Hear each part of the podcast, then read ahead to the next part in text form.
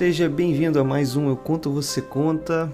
Nesse episódio falaremos sobre Final Fantasy VII Remake. Já lembrando de cara, porque eu notei que às vezes eu esqueço de avisar, então é, esse episódio terá spoilers de Final Fantasy VII e Final Fantasy VII Remake. Então se você nunca jogou, quer jogar o original, não sabe nada da história, vai ter spoiler, prepare-se. Antes de começar o episódio, só queria dizer que esse, esse episódio específico foi o episódio que me inspirou a fazer esse podcast. Porque o Final Fantasy VII original foi um jogo que marcou muito minha vida. Eu vou falar isso melhor durante o episódio, mas quando eu joguei Final Fantasy VII Remake foi um baque tão grande para mim em termos de, de, de storytelling, de como a Square decidiu contar essa história que eu acho maravilhosa do original, e como que eu vi a reação da mídia, é, dos fãs, é uma reação muito boa pro Final Fantasy VII Remake. E eu não consigo ver isso tudo de bom na história desse jogo. É, o jogo é maravilhoso, como você vai bem ver no episódio, mas a história é muito mal contada. E aí eu comecei a ficar muito irritado com o fato de que as pessoas, hoje em dia, acho que elas têm, têm sido bombardeadas com histórias ruins e mal contadas e, e têm aceitado elas. E eu acho que isso tem que acabar. Acho que a gente tem que ter um mínimo de, de critério para entender quando uma história é mal contada e contada de forma desleixada e contada só para agradar as pessoas e fanservice e tudo mais. E esse jogo foi que me inspirou a fazer esse podcast. Desculpe já porque em algumas partes desse episódio eu me irrito profundamente com esse jogo, mas é isso aí. Alguns lembretes antes do episódio começar. Lembrando novamente sobre o podcast Escolásticos Cacofônicos, ouçam Escolásticos Cacofônicos. Eu estou no episódio recente deles sobre Nolan, sobre os filmes do, do Christopher Nolan. E é isso, ouçam Escolásticos Cacofônicos, são excelentes, eles me fazem rir sempre que lançam algum episódio deles. Sobre as redes sociais, agora temos Twitter, ainda é um processo embrionário. Sobre o YouTube, se você acompanha o YouTube, você vai notar que nosso canal está um pouco errático porque infelizmente é muito difícil para mim manter o podcast e o YouTube, então é, o YouTube vai seguir uma pegada diferente do podcast, não, mas isso vai ser para um futuro um pouco mais distante. Por enquanto o YouTube provavelmente vai ficar um pouco parado. E peço a todos vocês que estão vendo esse episódio que entrem em contato se você quiser falar qualquer coisa, deixar um comentário, fazer uma sugestão, fazer uma crítica. Pode ser através do Instagram, do Twitter, Facebook, o que for. Não temos e-mail por enquanto, acho desnecessário com essa quantidade de, de redes sociais. É isso, divirta-se. Um grande abraço, até mais.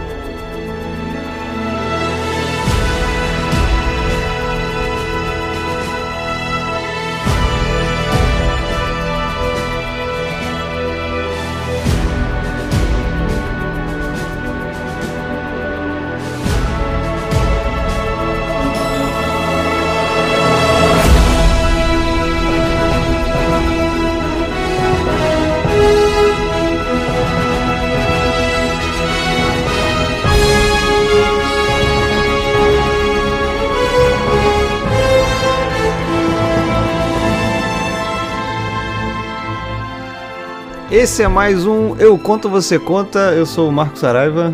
Meu nome é Anderson Malheiros. Eu sou o Vinícius Cupel. Geralmente a gente concorda no que a gente está falando, mas aparentemente hoje o Anderson discorda veementemente de mim. Ih, rapaz. Não, não tão veemente, assim. Não, não com tanta veemência, mas um, um pouquinho. Vamos dizer que eu concordo com 85% do que você está falando aí. Cara, quem tá ouvindo esse, esse episódio, sei lá, pela primeira vez que tá ouvindo a gente, alguma coisa assim, vai, vai me achar muito estranho, porque eu acho esse jogo muito bom e muito ruim.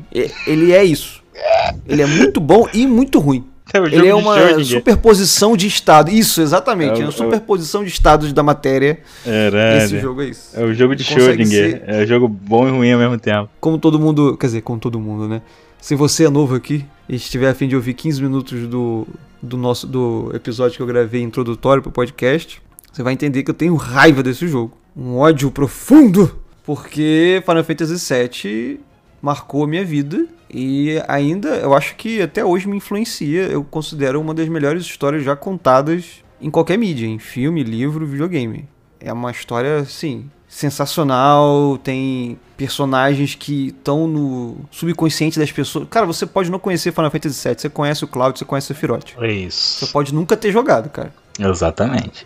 Não, mas porra, e, e, e assim, levando em consideração character design, o Sephiroth, ele é icônico na cultura, tá ligado? É, ele é vilão icônico do videogame, é isso. Tipo assim, não, mas não só de ser pelo que ele é, né? E pelo, assim, tu, a, a aparência. Tu fica, tu olha pra, pra aquele cara e tu fala, esse maluco é pica, filho. Entendeu? Aí tu fica, caralho, o tamanho da espada dele, Realmente, cara. Tá pô, o, cara vai, o cara te mata de 3km de distância, pô. Aliás, a galera do Final Fantasy ali, o pessoal que fez, é, eles, eles têm um problema com espadas, né? Porque não tem uma espada do tamanho normal naquela porra lá. No Final Fantasy VII, né? Tudo, é, no 7. Tudo gigante. É porque as duas pessoas que usam espadas são o Cloud e o Sephiroth. Aí um. É, parece que eles têm problema de ego. É, sei lá. De, eles, têm, eles têm problema de autoestima, né? Estão tentando compensar alguma coisa aí.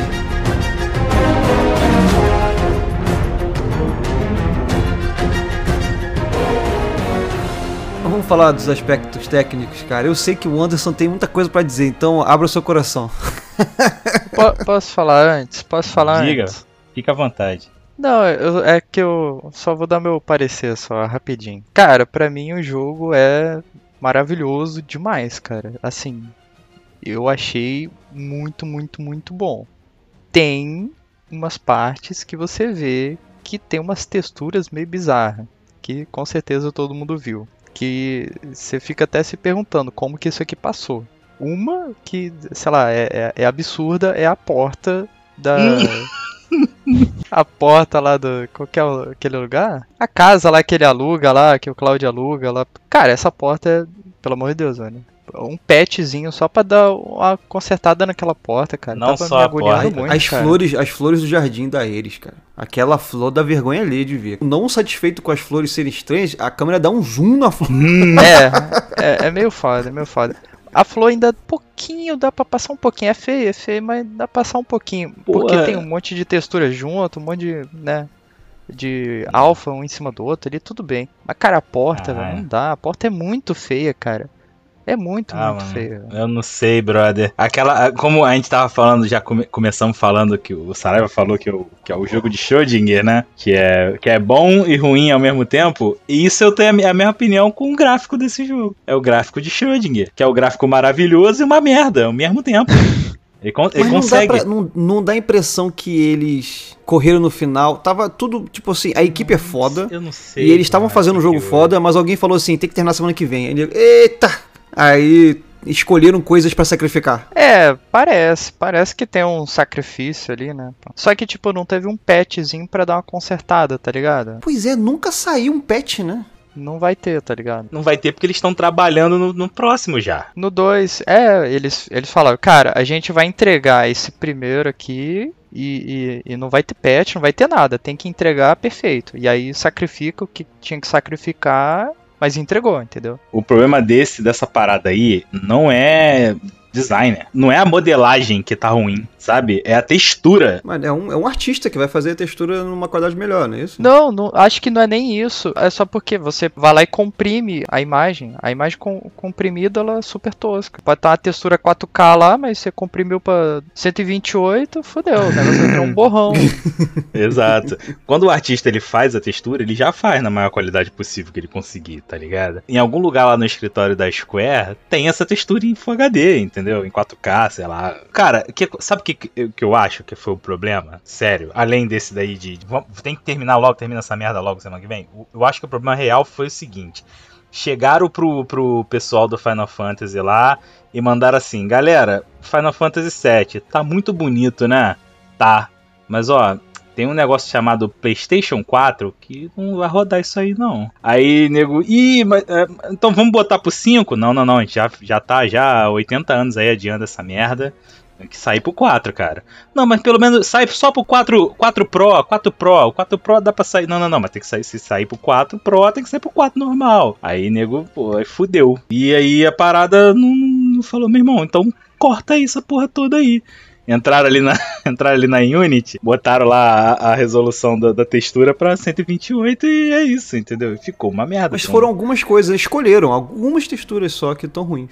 É porque é, é, é, é uma clara escolha, é uma clara escolha de fato, porque na mesma cena tem uma, um gráfico maravilhoso, lindo, e no cantinho tem uma flor cagada. Ou uma porta Não, cagada. Mas então, é ah, cara, a flor talvez seja escolha. A porta eu acho que é só erro mesmo. Tipo, é uma textura que Nossa. foi exportada com a resolução baixa e não era para ser tão baixa assim. Sabe? O Copel lá no final do jogo, você, você, você nem volta mais no apartamento, mas tá puto com a porta ainda. É, Cara, é, é. Pior que é, tipo, no final do jogo aquele... zerando, eu falo, caralho, aquela porta, que merda, velho, que merda. A, porta aquela porta, ela me murchou de um jeito que eu fiquei uns dois dias sem jogar, cara, de tão triste que eu fiquei. E é logo no início do é, jogo. É, exato. Eu falei, pô, então não faz isso comigo não. Tava tão linda até agora.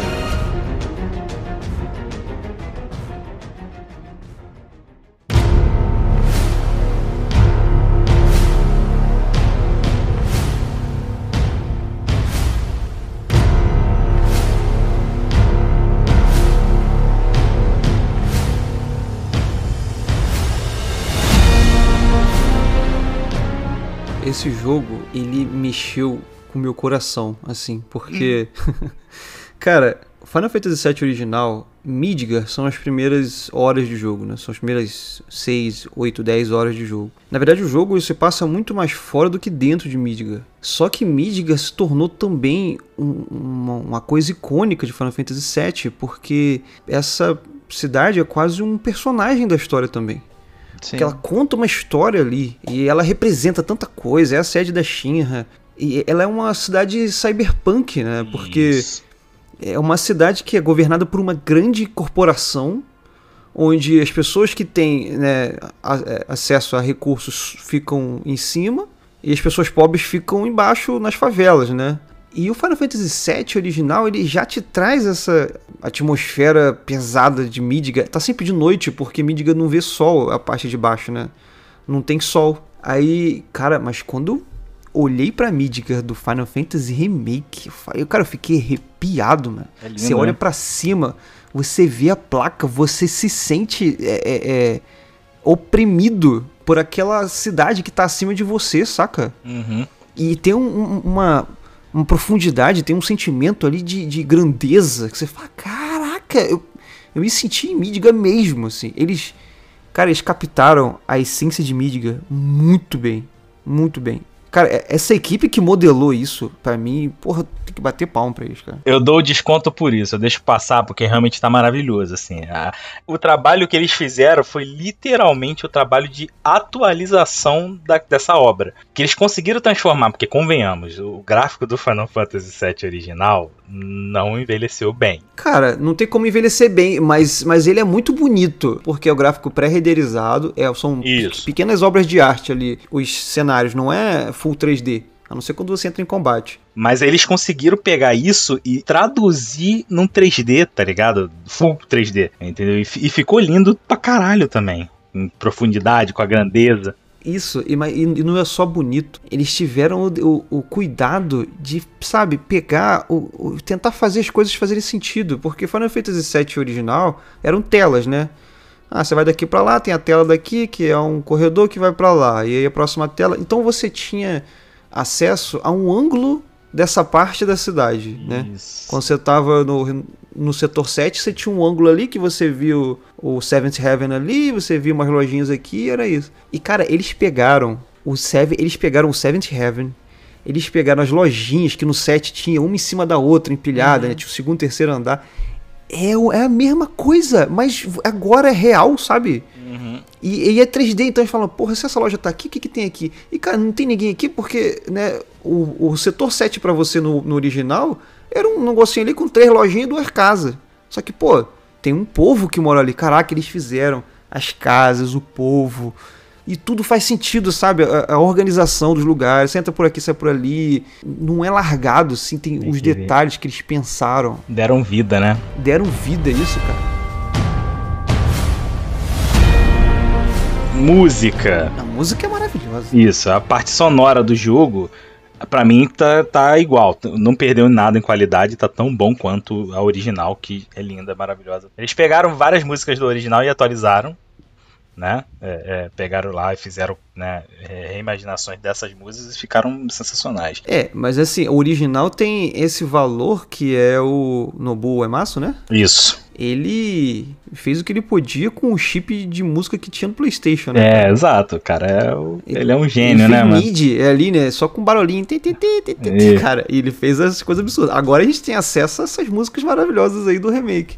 E eles fizeram jus, assim, cara. Então, e o gameplay, para mim, a principal mudança é, é, desse, desse Final Fantasy VII, que eles acertaram na mosca, foi o gameplay. Ah, é muito maneiro. É bom demais, é gostoso de jogar, é, é muito bom. E é, para mim, é uma atualização do gameplay do 15. É uma evolução. É uma eles evolução. evoluindo. Isso, eles evoluíram o gameplay do 15. É o certo. O 15 é meio que parece que tá meio incompleto e o 7 pegou e não, agora tá certo. Ah, é, fez. eu ia falar exatamente isso. O 15 eles não conseguiram terminar, não fizeram a tempo, não terminaram e depois pegaram no 7 e consertaram aquilo que eles queriam fazer no 15, né? Eu acho que eles te... não é consertaram, eles testaram no 15 e atualizaram não, não, os conceitos não, do 7, pô. Cara, no 15 eu tenho certeza que não deu tempo de terminar, cara. É, é porque a gente não vai ficar falando do 15 aqui, mas é um jogo incompleto, eu não quero mais falar dele, né? Então, jogo não finalizado. É, é isso. Teremos, teremos um Caralho. episódio sobre Final Fantasy XV aqui. Cara, já tá. Meu Deus Mas o, o, gameplay do 7, pra mim, é porra, maravilhoso demais. Uhum. Eu amo esse tipo de gameplay. Não, e detalhe, não, quando a gente fala de gameplay, não fala só de combate, né? Uhum. Tem muita coisa envolvida. É, eles deram para mim uma sensação de open world, mesmo que não seja open world. Você sabe que não é. Não é, você sim, tá limitado sim. ali em Midgar. Mas você não tá, né? Você pode andar entre os setores, você pode voltar para todos os lugares que você já foi. Você, né, se você, pô, pra, pra gente que a gente tem. É, quer dizer, pra gente, né? Para as pessoas que, que têm uma visão mais crítica, que fica prestando atenção nisso, você vê que tem ali as, os limites de, do setor 7, tem os limites dele. Mas você tem tanta liberdade ali, sabe? Que é muito livre. Eu gostei muito disso também, entendeu? Além, além do combate ser maravilhoso. É ele, não, é, ele não é aquele jogo que só se importa com a história e vai fazer você só andar pra frente, né? Ele te deixa andar pelo mapa e você não fica preso, você não se sente preso. Né? Tipo o Last of Us, né? Tipo, é. O Last of Us ele tem uma forma de contar a história que é você tá nesse mapa, você passou para ele, agora você vai nesse mapa. Você passou dele, agora você vai para esse mapa. É, é, isso. E você não vai ficar voltando muito atrás. Mas eu entendo que é, é, é a mecânica do jogo, né? Do, do, do Last of Us. Não, do Last of Us. É a mecânica dele é, é ser isso, né? Você só avançar os mapas só quando você realmente avançar. Mas no Final Fantasy não, porque como no antigo você podia a qualquer momento ir a qualquer lugar no mapa, aí esse eles tentaram manter mais ou menos isso. Né? Mas é isso que eu ia falar.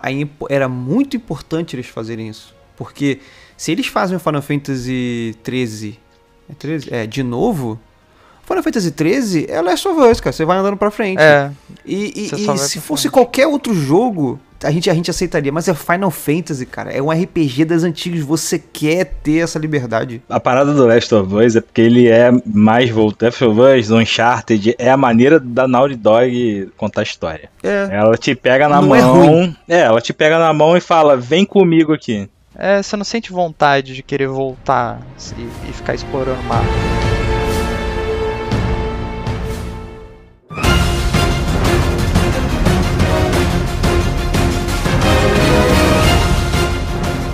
Tem outra coisa no gameplay. Eu não sei se é gameplay, mas tem a ver com o design do jogo também, que eles usaram no 15 e que eu gostei muito. E eu não sei se tem outro antes do 15 que faz isso. Porque a gente tem visto a evolução dos RPGs, né? O Final Fantasy VII é um RPG japonês. E para quem joga muito tempo RPG japonês, você sabe que você tá na cidade, tem os personagens, você vai clicando e conversando com eles. E ninguém tem paciência pra isso hoje em dia. E, e, e, você perde muito da imersão, né? As pessoas só falam com você quando você clica nelas e tal. E aí no 15 eles introduziram esse esquema de que você tá andando pela cidade e você ouve as conversas. Você para, você vê um, um noticiário que tá numa, numa televisão. Você tem a imersão no cenário ouvindo as conversas entre as pessoas, ao invés de você clicar em cada pessoa para saber um pouco mais sobre o cenário. É, sim. E o, e o 7 é igual, né? E o 7 ele leva isso no extremo, porque o, as favelas lá, o, o setor 7, o setor 6, eles são é muita gente, né? Quando você chega na, na estação de trem, gente pra cacete. E aí eu ia pra cada um, ah, deixa eu ouvir o que eles estão falando aqui. É, ficava prestando atenção, né? Não, mas é legal, é legal porque parece que a cidade existe, né? Parece que tá vivo. Isso. Exatamente, essa é a Isso. parte, é o detalhe que dá a vida pra, pra, aquele, pra aquele setor ali, né, pra aquela galera. Eu acho que também isso até é, ajuda ao player é, é, sentir mais aquilo ali, né? Se, se conectar mais com, aquele, com aquela galera. Porque mais pra frente faz você sentir um pouco mais Isso. a perda dessa galera.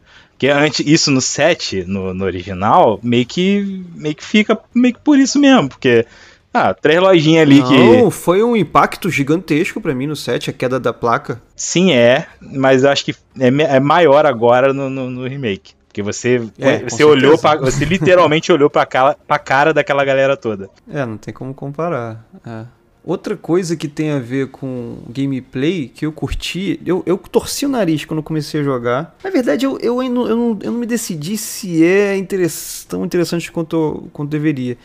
Mas é o sistema de quest, né? Acontece várias vezes no jogo, você tá em um lugar, você avança a história até o momento, e aí você chega numa parte que, ó, se você quiser continuar avançando, você vai pra lá, mas tem essas quests aqui pra você fazer. Eu, eu nem sei se você consegue avançar sem fazer as quests. Eu sempre fazia todas elas. É, eu, eu também fazia, eu também fiquei nessa dúvida se dá pra você não fazer. Mas eu acho que dá pra você não fazer. Dá, dá sim, dá sim. Porque eu, eu não fiz quase nenhuma. Eu fui só foda-se. É. Ah, bicho, eu não É tenho muita paciência. correndo. Não, nem, não mesmo, se eu, mesmo se eu tivesse, não tivesse correndo tanto, é, eu não tenho muita paciência pra fazer sidequest, não, brother.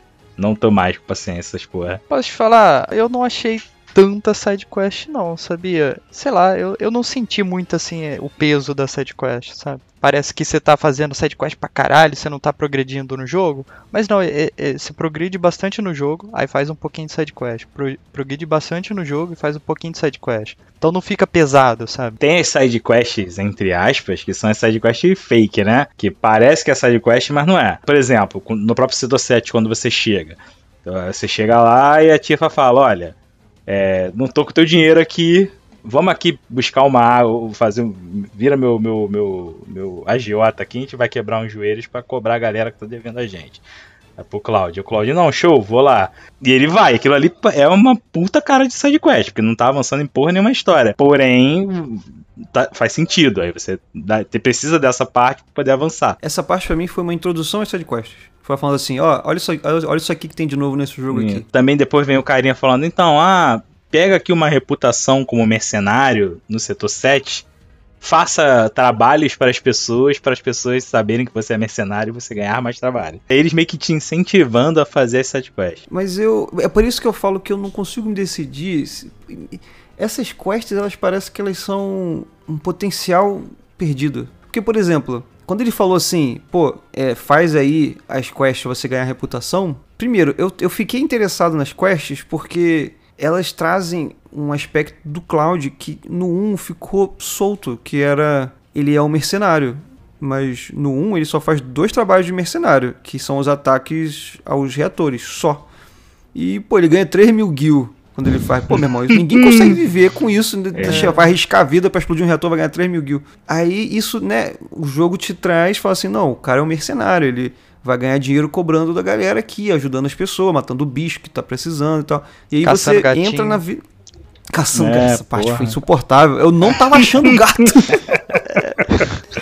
E tinha acabado de sair, eu, eu fui na internet, não tinha direito onde que tava os gatos. Caraca, fiquei muito tempo pra procurar o gato. O gato é chato. Mas eu achei maneiro porque é um trabalho de construção do personagem. Então você tá, tá se é, ligando ao Cloud e vendo, né? Ele é um, na vida de mercenário dele. Ele é um cara que ele é frio, mas nem tanto, porque tem a Tifa do lado, que né, tira essa frieza dele e tal. Aí, só que aí, quando o cara falou, é, cri- cria sua reputação, eu falei, caraca, vai ser tipo é, Death Stranding, né? Conforme eu vou conseguindo fazer as paradas, vai aparecendo job novo e vai ser uma parada meio que recursiva. Se eu quiser, eu fico aqui, vai ser interessante. Mas não, todo mapa tem seis quests, sei lá, que você faz, não importa o que aconteça. É, meio que quase um número fixo até. É, pois é. E, e no final tava muito facinho. Mas, enfim, eu não sei. Eu me diverti, então eu não consigo falar mal delas, mas me, mas me parece que poderia ser muito melhor. É, eu, eu também senti esse, esse, que nem você falou, é um potencial desperdiçado. É porque é um aspecto importante também do original, isso, essas sidequests. Tanto é que tem muitas sidequests que são iguais. Outra coisa que acho que me incomodou nesses quests, eu acho, é justamente isso. É ter tornado muito oficial. Tipo, olha aqui, esse mapa aqui tem essas seis quests aqui. Aí fala no mapa onde é que tá.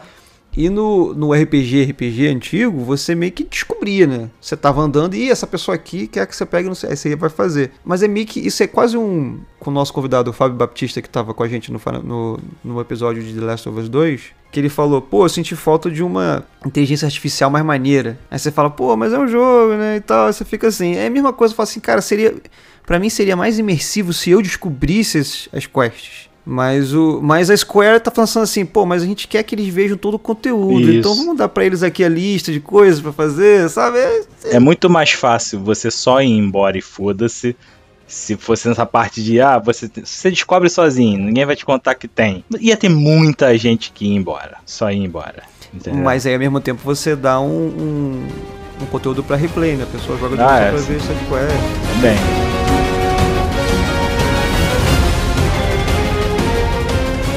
Tem uma coisa, aí começa já a minha irritação com o japonês. japonês, eh, tadinho, eu tô, tô sendo xenófobo, sei lá o que eu tô sendo, mas. Não, relaxa que eles são com você também, com certeza. É, também são, né? Eles são bastante xenófobos, é verdade. Caralho. Mas e, e- e não são. Não é em tudo, né? Tem filme japonês bom, tem filme coreano bom, tem, tem filme. Enfim, mas eu acho que eles têm um problema com o diálogo que eles não conseguem. eu tô jogando Final Fantasy VII original. Hum. Os diálogos não fazem sentido. Não fazem. Você saca o que estão falando. Mas não sei se foi tradução também, mas. Só que o, o, o 7 Remake, ele piora porque aí você tem os artistas. os- as vozes são muito bem feitas. Tirando o Barret que me irrita, só grita. Tá sempre gritando. Que isso, cara.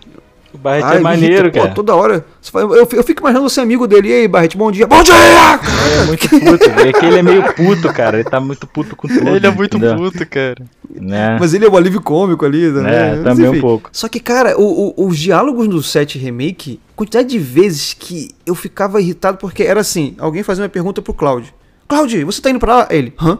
E era isso a resposta dele, hã? Mas aí é o Cláudio, não é o, não é o jogo. É Não, personalidade outras pessoas fazem isso. É, todas as pessoas. Tem, tem vezes que a- alguém falava com a eles, aí eles, hã? E, e acabava. Eles não conseguem pegar um diálogo e, e fechar uma ideia, Esse- entendeu? Isso Eu não é, sei porquê. Isso é muito da cultura japonesa. Eu- É. e aí já vem parte da, da minha teoria aqui, que eu, eu acho que o que acontece contigo com, o- com a japonesice que tu não gosta é basicamente conflito de, de, de cultura. Conflito cultural. Você não tá acostumado com o jeito que o Japão é.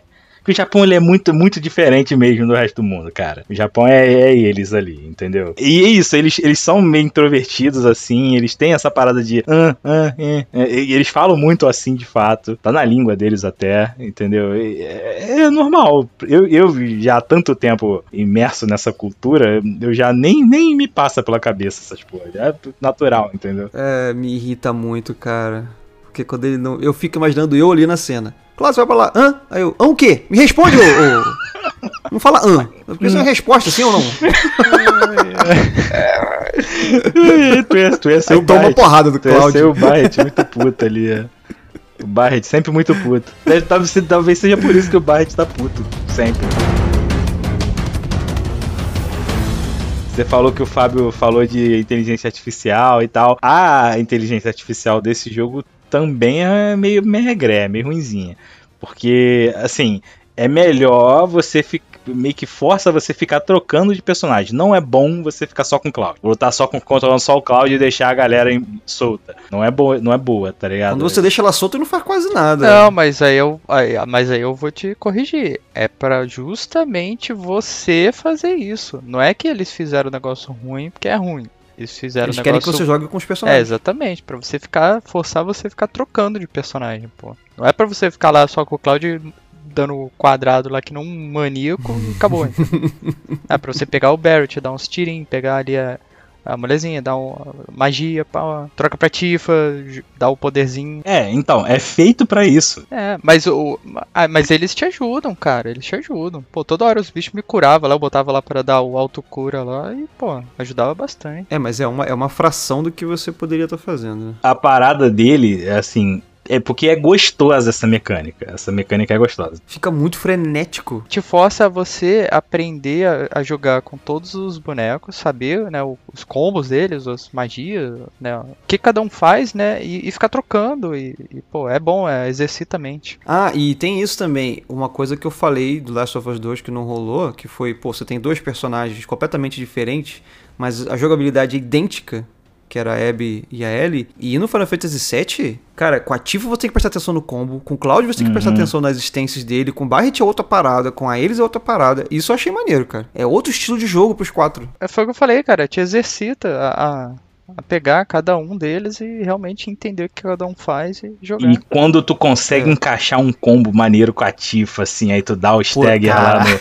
Tu dá o stagger no bicho, aí tu, caralho, toca pro Cloud, brá, come o bicho de porrada, com a, com a porra da estança rápida lá, tá, tá, tá, batendo pra cá. Porra, é muito bom, bicho. Puta que pariu.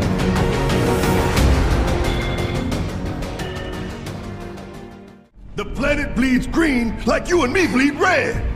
The hell you think's gonna happen when it's all gone, huh? Missão introdutória. Hum, Tá que pariu, que, cara. ma- que maravilhoso. Cara, eu, eu qu- quase chorei. Eu quase chorei, cara. Essa missão saiu antes do jogo, né? Saiu como demo. É, sim, eu joguei, eu joguei a demo. Essa demo foi que deu ponto final pra eu comprar essa porra. Eu terminei a demo, eu abri o site e fiz a pré-venda do jogo. Cara, eu compraria de qualquer jeito porque a Final Fantasy VII não, não tinha o que, o que fazer. Mas quando eu joguei a demo, vi aquela parada no peito, eu, puta, eles conseguiram, cara. Eles conseguiram. Cara, é cena a cena. É, é igual. Eles fizeram direito, cara. A cena, a, a missão introdutória é perfeita. Não tinha como fazer melhor que aquilo, cara. Maravilhosa, de fato. E, e, assim, na verdade eu achei até melhor, porque eles deram uma expandida de leve, com diálogos, com algumas coisas, e melhorou ainda. O que que eles fizeram nesse jogo? Todos os mapas, eles foram mais trabalhados. Porque como no set era, né, às vezes era só uma tela, que era um mapa lá, cara, todos os mapas eles são muito maiores, velho, nesse remake. Aquele túnel meio quebrado que você passa quando você vai pra aquele Walmart, Aquilo ali é, é, é uma telinha no set é uma normal. telinha né? no set. Cara, aquele, aquele túnel lá é enorme, você faz muita coisa nele no, E no tem uma remake. história, você entende por que, que ele tá ali, por que, que ele tá quebrado. Eles realmente pegaram o mundo e expandiram, ele. Expandiram. É, é, é meio que É- isso mesmo, deram uma É expandida. aquela parada, no- porque tu vê que o primeiro, a primeira parte do, do Final Fantasy VII Remake é Midgard.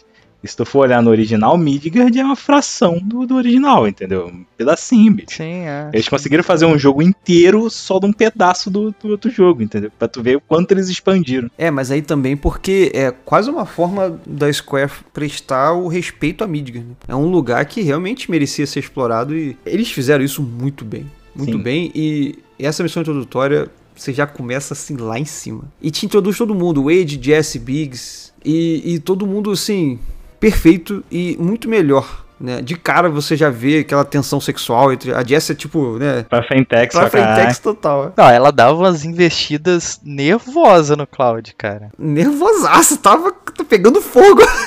Vamos com. Vamos aqui é, é, combinar também que o, o Cláudio deve ter alguma coisa ali nele que eu não sei. É o poder, é o poder do protagonismo. Porra, o maluco é pica de mel, filho. Porque todas as mulheres são, são, são em cima do cara, brother. o jogo é quase um harém, cara. É. Todas dão em cima dele, cara. Pô, a Tifa é apaixonada. As três personagens, né? A Erif é apaixonada, a outra se jogando em cima dele toda hora. Caralho, filho. O maluco é sinistro. Pô, mas eu confesso que seria mais engraçado se a Tifa não desse em cima dele e ele fosse, tipo, tentar correr atrás dela, sabe? Mas a Tifa dá em cima dele? A única pessoa que dá em cima dele é, É a Jessie. Jessie. Mas a Tifa é claramente apaixonada por ele. Cla Não, é cla não sei se é fica claramente. claramente apaixonada. Ela não. tem Cara. sentimento por ele fácil. Ela tem um sentimento por ele, sim. A Eris, por exemplo, pra mim, ela, ela não me passa em nenhum momento essa parada sexual que Não. tem a Jessie. Em duas linhas de diálogo, você fala assim, a Jessie quer dar pro Cláudio. É isso. Ela quer que o Cláudio coma ela. É isso. Isso. Mas é só e isso a também. Ares, a Ares é tipo, ela é inocente, ela é uma garota que e fala do namorado pra ele, sabe? Não parece que ela tá, tipo, dando em cima dele. A parada que o Cloud, ele tem o carisma de uma porta, inclusive da porta, da porta cagada lá do gráfico, tá ligado? E ele tem o carisma daquela porta e ele consegue É é, específico. Exato. E ele consegue, bicho. O cara, puta merda, o cara é brabo mesmo. Alguma coisa tem que ser, cara. Tem que ter alguma explicação Consegue aí. mais ou menos, né?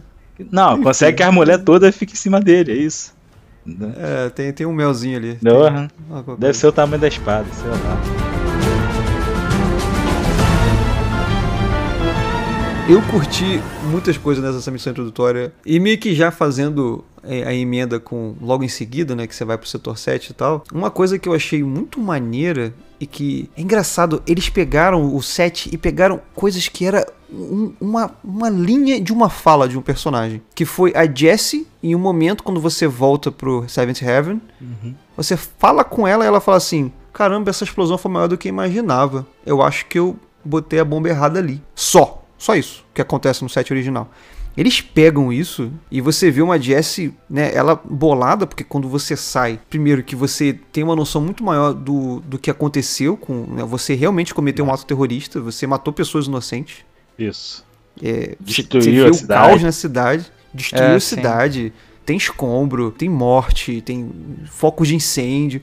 E a Jessie olha pra tudo aquilo e você vê ela mal. E, e isso, né, infere num, num- uma outra quest pra você, né? Ela, caraca, não, tem É. que melhorar isso, a minha bomba foi toda errada. E você sabendo que, que não, né? Que foi a Shinra, né? Isso. Você é jogador, né? É, você é jogador, mas Pra quem, por exemplo, nunca jogou Final Fantasy, você vê que, caraca, né? Foi de propósito aquilo ali. O, o robô destruiu o, o, o reator, né? É, ele chega e fica doidão lá. Pelo contrário, a bomba dela não chega nem a destruir o reator. Dá uma explosãozinha ali, quebra algumas paradas, mas o reator fica de boa. É, porque ela queria desativar ali que o, o reator tava sugando o Mako, né? Ela queria desativar aquilo. Quem explode mesmo a porra toda é a Shinra. Mas isso é diferente do, do original. No original não tem essa parada da Shinra destruir. Tem, só que você não vê. Você fica sabendo que o primeiro reator, quem explodiu, foi o, o presidente Shira, mas você não vê isso na cena introdutória. Mas acho que, na verdade, mesmo pra quem não jogou o 7, que é um número considerável de pessoas, é interessante, porque já bota aquela pulga atrás da orelha. Pô, por que, que o robô destruiu, né? É, não, é legal, é legal. É o mesmo conceito que eles utilizaram. Inclusive, eu tava vendo uma entrevista com o cara que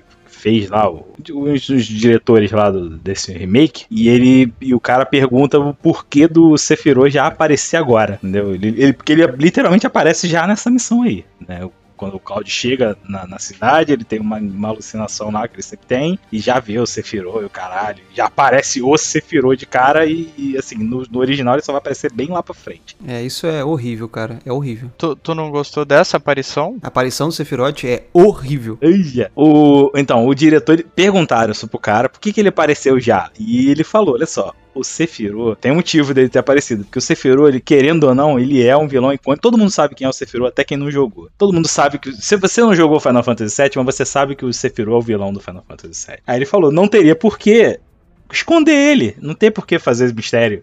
Aí eles botaram já logo ali pra ele ser sempre o elemento de ameaça ali no Cloud, sempre tá ali perto, entendeu? Sempre fazendo ele tá ali perturbado, en- entendeu? Aí por isso que eles inseriram já o, o Sephiroth já agora. Cara, aí não. Aí eu discordo completamente desse diretor. Cara, você tá me contando a história de novo, cara. A quantidade de meta-história que tem no Final Fantasy VII Remake, que é o que quebra meu coração, cara. É, é tudo no jogo é perfeito, mas os escritores, eles foram, cara, eles foram ruins.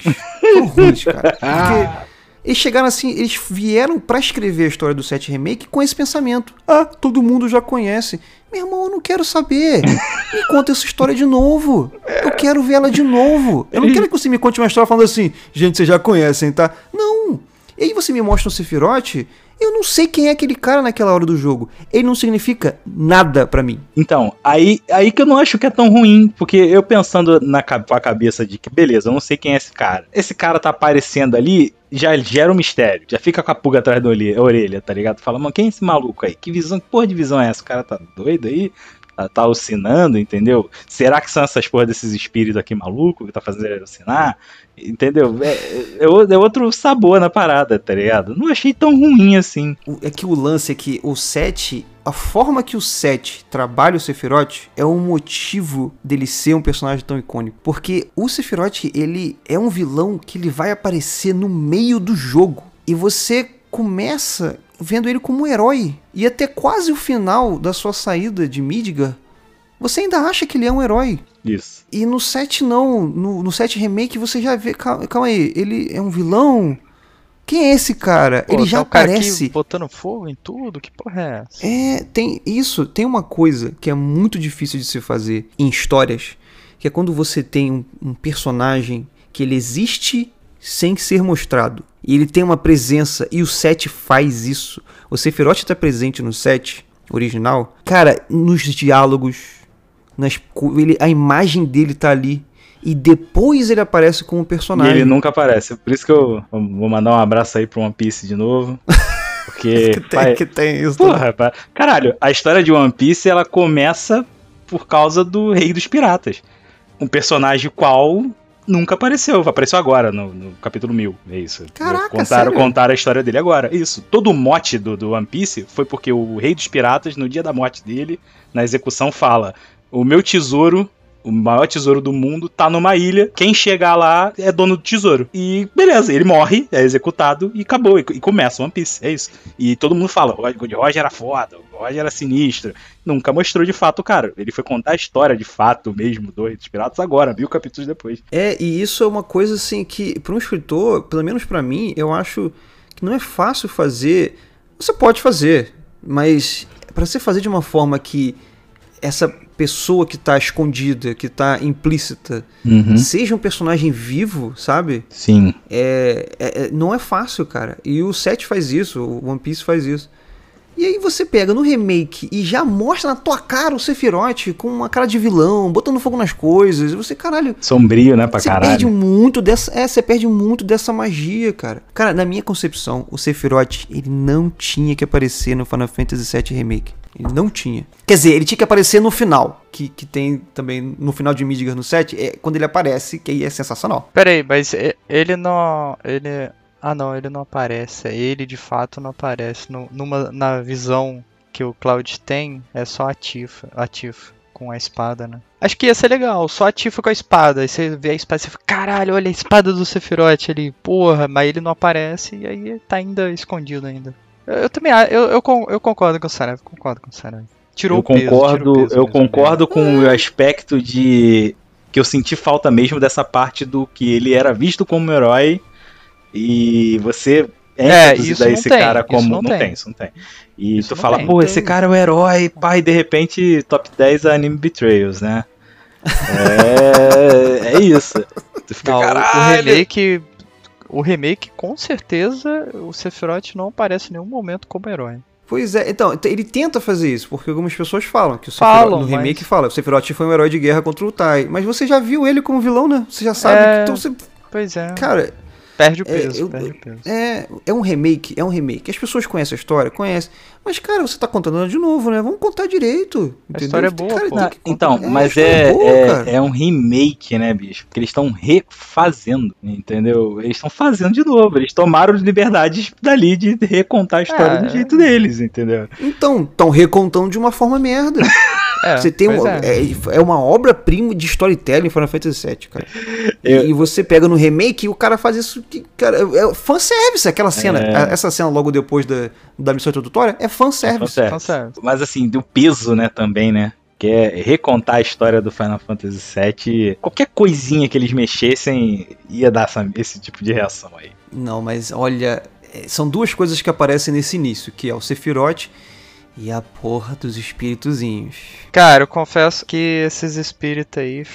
Os espíritozinhos é a maior. a mudança do original pro, pro remake. O espíritozinho é o espírito do meta. É, a parada é que eu acho que ele, quando eles falam lá, eles falam, não, esses aqui são os espíritos aqui, e eles são meio que. que... Eles são o destino, né? É, é, eles tentam que ir contra, impedir as pessoas que estão meio que mexendo com o destino e o caralho. É, é basicamente eles falando assim, então, esses espíritos aqui é, estão inseridos aqui pra garantir que os produtores e, e diretores não vão fazer merda e vão contar a história direito. Vamos fazer assim, vamos falar desses espíritos no final, porque eu ainda quero falar bem do jogo. Ah, Vamos tá. começar a falar desses espíritos? Aí fudeu, eu vou começar a gritar aqui. Então, vamos Vamos seguir em frente. segue, segue o jogo. seguir em frente, porque esses espíritos... Só, só vou falar uma coisa sobre esses espíritos depois que a gente vai voltar neles, mas Hum. exclusivamente a existência deles desse- fez eu ter ódio do jogo. O jogo tava excelente, Caralho. não fosse essa porra. Que Era isso, é isso. é isso. Calma, Eles Sarah. sozinhos, sozinhos, destruíram o jogo inteiro pra mim. Pega uma água Mas lá. vamos lá. Pega uma água lá, mano.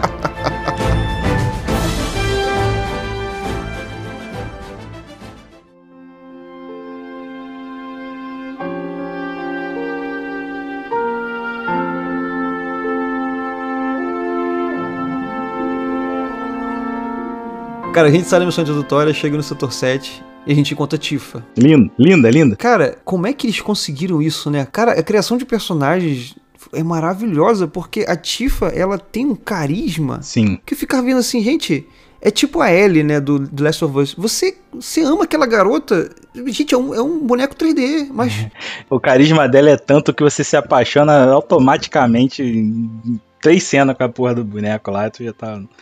É, foda, é muito foda, cara. E, e outra parada que eu acho maravilhoso no Final Fantasy é isso. Cada personagem tem a sua personalidade única. E o, e o remake conseguiu maximizar isso. exatamente maximizou, porque no 7 a Tifa era carismática, mas como é que você representava aquilo? Com umas caixas de diálogo azul com texto branco Uhum. E aquele boneco poligonal com a mãozinha pra trás, que era isso que a Tifa fazia. Isso, exatamente. E você já via que ela era uma. Só que, cara, agora, com, com é, essa voice actor maravilhosa, com Sim. esses modelos maravilhosos. Cara, e outra coisa, eu achei muito maneiro a coragem da Square de é, manter o modelo e a roupa da Tifa. Da- mas manteve, mas não manteve, né?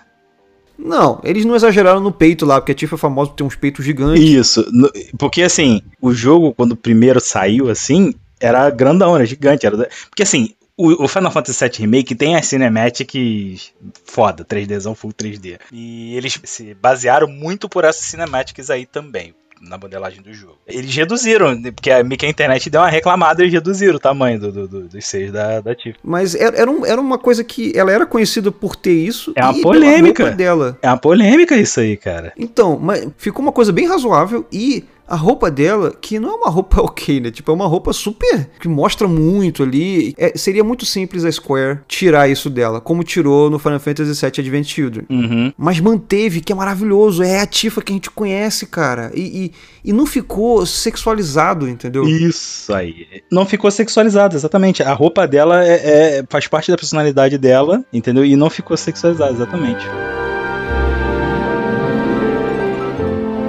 Outra coisa que eu, que eu achei muito interessante foi quando você chega no, no setor 7, né? Você tá se enturmando com a avalanche, né? Uhum. E no original, o Seventh Heaven, ele é o- a base de operações da Avalanche, né? Só que, na verdade, eles têm uma sala secreta, né? Que você vai pelo, pelo, Pelo pinball. pelo pinball ali, é. E eles continuam com essa sala secreta, mas você não vê.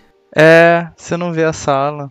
É Porque você não faz parte da Avalanche. Exato. Isso faz todo sentido, né? E no 7 você desce, você vai lá falar com eles, mas no remake eles, né, não.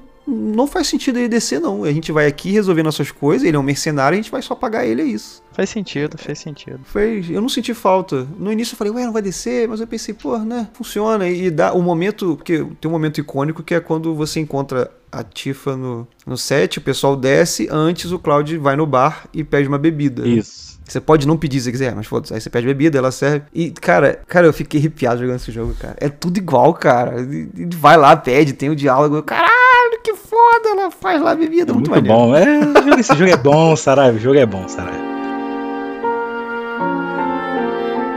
Logo depois desse setor 7 aí, você já é, é, vai pra parte do subplot lá da, da, da Jessie, não é isso? É.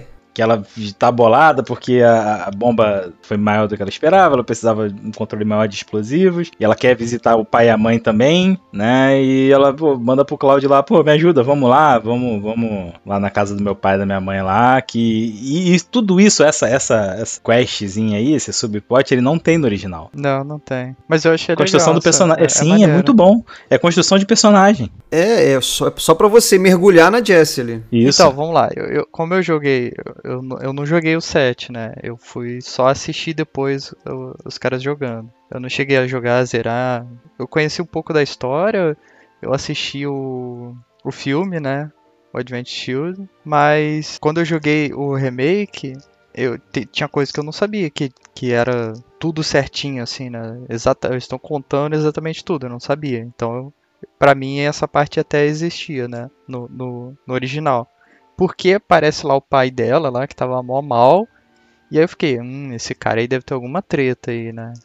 E não, não, não tinha nada não. Só, só, realmente pra mostrar ali um. É, ele, ele trabalha na Shinra e sofreu um acidente. É, mas só, pra mostrar assim como a Shinra, sei lá, meio maligno e tal. Não, não sei, não entendi muito bem o que, que Não, é isso, é isso. Essa, é. essa história serve, essa subplot serve para duas coisas. É trazer a Jessie pra história com muito peso, porque, Sim. porra, tu vai no quarto dela, cara, tu vê foto dela de bailarina criança, tá ligado? Isso.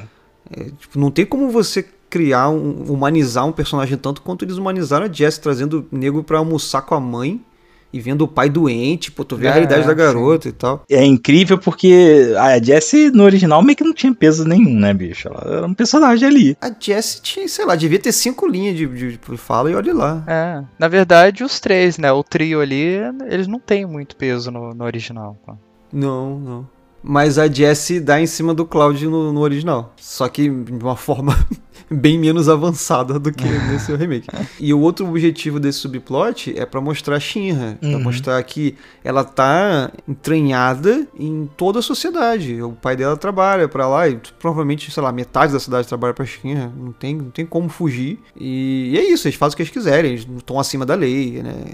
E essas coisas todas. Mas é, assim. mostra também a motivação dela, né? O porquê dela também tá fazendo aquilo. O pai dela tá mal Com lá. Com certeza. Agora, essa subplot começa. Começa, não, já tinha começado antes, né? Mas. Começa a maluquice japonesa loucura total. Já sei que até é que aquele vai falar. soldier. Aquele soldier. que merda! Ah, não! Caraca. O que? O cara da, é, da Como moto? é que é o nome dele, cara? É... O cara da moto? Eu nem, eu nem, eu nem gravei o nome dele. É, é o maluco da moto. Que coisa horrorosa.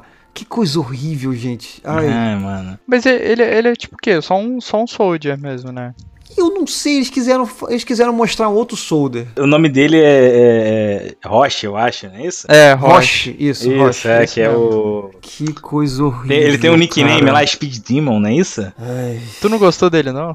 Cara, o que que ele é? Que que... Coisa horrível, ele faz cambalhota com a moto. Que porra é essa? Ah, ele... Achei maneiríssimo ah, isso, meu Deus do céu, cara. Loucura. Cara, ele trabalha pra Shinra, aí você tá invadindo uma base da Shinra roubando explosivo, ele mata soldados da Shinra porque você derrotou ele, ele vai defender a honra dele e deixa... Que porra é Não, essa? é porque ali é, é o clássico do anime, cara. É, eu sou o vilão você me derrotou, mas eu quero uma revanche contigo. Aí é aquele vira aquela é. parada. Não, vocês não vão matar aqui o cara. Eu vou matar o cara. Então, eu vou, mesmo é. sendo história, eu vou matar você. E aí você, você não mata. No final, ah, beleza, depois a gente se encontra. Ele pega a moto e vai embora, vai embora no, horizonte. Some. É. Ah, cara. E depois, ele, depois ele volta, cara. É muito ruim. Cara, isso aí é a japonesice É mais muito japonesa de tudo. Isso aí é, mim- Isso, hein? Isso aí é, isso aí é japonês. full japonês- japonesice. Mas eu, eu, eu, Nível hardcore. eu gosto, cara. Eu gostei desse personagem, cara. Achei ele Mas foda. eu, eu vou falar um negócio aqui que é um negócio do plot pra frente. Hum. Que, sei lá, talvez isso aqui. Esse pedacinho pode ter uma influência lá na frente. É, vai ser spoiler, né? Não, gente, a gente nunca tem problema com spoiler no nosso podcast. É. né? Tudo bem, mas assim, manda. o Cloud, ele não é um soldier. E por que que esse cara reconhece ele como um soldier? Porque não reconhece como soldier.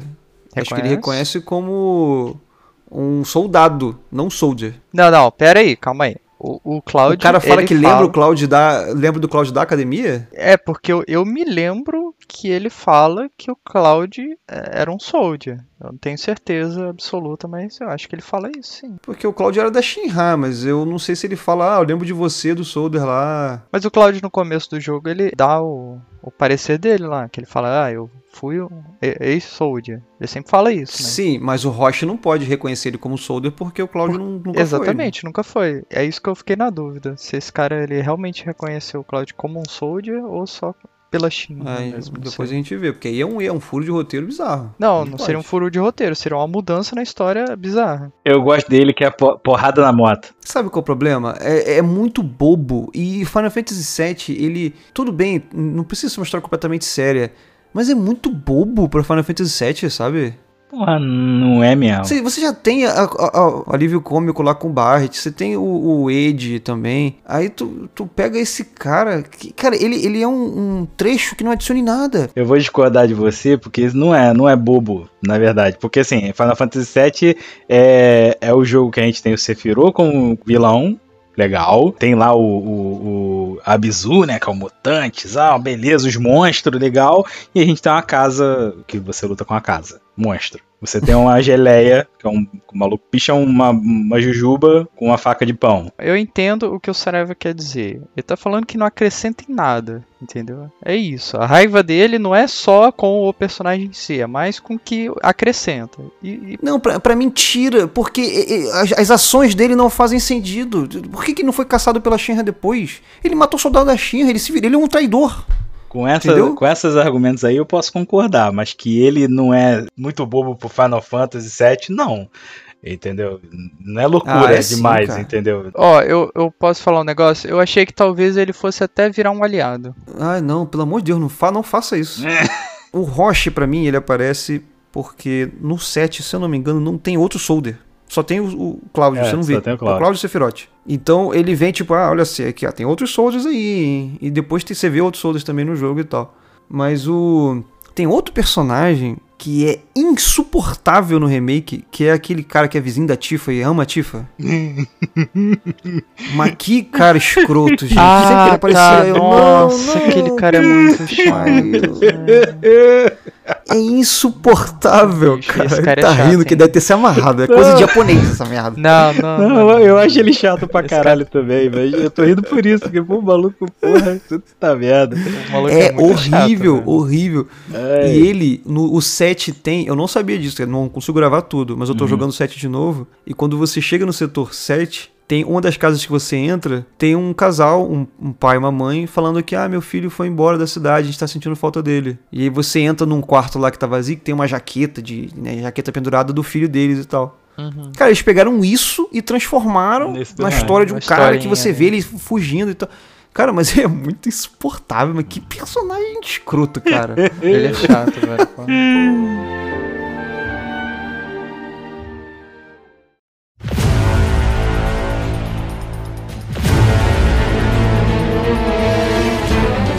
Segunda missão. Isso. Rola a parada do, da, da Jessie. Inclusive, isso é maneiro porque é, eles usaram esse plo- subplot da Jessie como uma, uma, um degrau pro Cloud, pro Cloud voltar pra Avalanche e ajudar. Porque o Barret fala, ó, beleza, toma aqui teu dinheiro, a gente não vai precisar pra- de você da E- próxima. E o Cloud, não, show, é nóis e vou seguir minha vida aqui. Aí ele rola essa parada com a Jessie, a Jessie se machuca e eles ficam com uma pessoa Não, a menos, não. né? Não é isso? É sim, cara. Não é no subplot dela. É pior do que isso. É? Tipo assim, quando você vai ajudar a Jessie, você já sabe que você não vai fazer parte da segunda missão. Isso. Isso, Aí você isso. só vai ajudar. Aí você volta pra dormir e você meio que tá esperando que quando você acordar amanhã, a Tifa e a galera já, já vazaram pra segunda missão. Quando você acorda no dia seguinte, o setor 7 tá sendo invadido pelos ah, espíritos. pelos espíritozinhos, verdade. Ali que a Jessie se machuca. E aí um espírito, aí a Jessie cai da escada e torce o pé. Isso. É, é. E Nossa, aí agora você tem que Tem que ir pra parada. Ah, mas aí, pô. Beleza, é o, é Cara, o, é o não, cara, os espíritos, olha- olha- são os espíritos fazendo que o- a história fique certa. É o Em destino. 15 é o segundos eu destino. penso em 45 formas diferentes de escrever isso melhor. Como é que pode? Como é que pode, cara? Eu fico falando, você tem, você é um escritor. Aí você tem Final Fantasy VII na sua mão. E é isso que você consegue pensar. É isso. Nada mais melhor do que isso você consegue pensar. Pô, o que o Anderson falou, o que o Anderson falou já, já, já me convenceu. Já tava bom. Já tava Cláudio, bom, né? É, o Claudio ju- juntou com a galera ali. E aí durante a missão ela se machucou, tomou um tiro, tá ferida. Não, né? podia, Vai, podia, até, podia até nem ela ter se machucado. Ela ter convencido o Claudio de se juntar, entendeu? De fazer parte, de ajudar. E ser pago, claro, né? Mas. Porque ele não queria, né, continuar. Ele fala, né, É. que ele não. Ele não quer porque ele conversou com a Tifa e, e- e a Tifa não concorda com essa porra. Apesar dela estar ali junto, entendeu? Ela, Ela, ela tá achando que a Avalanche tá sendo muito, Isso, muito extremista, agressiva, né? muito agressiva, muito Porque é, a Avalanche é um. A Avalanche deles é um, uma, é um branch da Avalanche mesmo. Isso. Né? Que isso, isso, inclusive, é uma coisa que não tinha no set não, original. né? não, Não, a- não. Eu achei iradaço. Isso, a Avalanche É legal, original é lá legal. É só essa galera aí, só esses cinco malucos aí. É, exatamente. E na verdade eles são tipo os cinco terroristas da Isso, Avalanche, que a é. Avalanche não é nem tão extremista, eles são os extremistas da Avalanche. É, É, exato. sim, é. Eles são um braço da, da uma, uma corporação maior. É, tanto é que nessa missão aí aparece uma galera da Avalanche lá pra te ajudar no Uhum. final. Na missão lá da Jess. Mas aí é nessa hora que você acorda e o, o setor 7 está sendo atacado pelos espíritos que eu comecei a ficar com 45 mil pulgas atrás da orelha. Porque eu pensando assim, cara, esse espírito não é só qualquer coisinha. Você luta contra eles, eles atrapalham você ativamente. E, e graças a eles, um deles empurrou, a, sei lá, passou pela Jess, a Jess caiu da escada e torceu. Então, assim, eles são força ativa na história. Eu tava realmente falando, cara, que, que são essas coisas? Né? Minha orelha tava em pé. É, espri- é, saber, é espírito. é essa? É espírito. É espírito, os espíritos. Mas enfim, a gente ainda não sabe nessa hora. Mas graças a isso, o Cláudio parte na segunda missão. Essa parte toda, cara, é sensacional, porque eles passam no trem, tem que sair do trem, Isso. aí passa no subterrâneo, chega. Pô, ele chegando no, no reator por um caminho secreto, é, é bem maneiro. bem, E ma- tem assim, o, a pichação da Avalanche pra mostrar qual que é o caminho. É, eles, cara, essa parte assim toda de fazer sentido, Uhum. de a criação do mundo ali e da cidade é muito foda. Inclusive eles pegaram, né, o um boss que ficou também marcado na galera que jogou Final Fantasy VII, que é o boss da ponte dessa missão. Sim. E elevaram ele ao infinito, né? Porque, porra, é, você ter que escolher os itens que você tira dele, né? É uma Eu, doideira. eu, achei, eu achei meio doideira, né? Você tem que ficar fazendo uma missão é, antes, né? Tipo, quase uma missão antes, né? De remover os negócios. Eu, cara, eu fiquei com medo, velho. Não, e- e- mas não é à toa, né? É um, é. um boss difícil. Difícil pra Não é caralho. fácil não, cara. Mas então, olha, olha, eu não- talvez seja porque eu não, eu não fiquei grindando que um doente, que eu não aguento mais grind em jogos. É, mas eu joguei o jogo no normal, né? E eu achei os- al- alguns bosses são difíceis para caralho, filho. São, são, são difíceis. são Eu morri difíceis. nesse. E eu morri na última forma dele. Eu tive que voltar do início. É tipo uns 20 minutos de luta aquela. Nossa, sério? Eu não morri, Ai, não. que, não tris- morri, que não. tristeza. Ah, não, eu- nele não, mas eu morri muito boss, muito, assim. Não, é difícil. O jogo, o jogo, o jogo é bom, cara, porque ele não é aquele jogo super facinho lá que você fica apertando quadrado que não doente passa, entendeu? Você tem que realmente se dedicar ali no gameplay pra...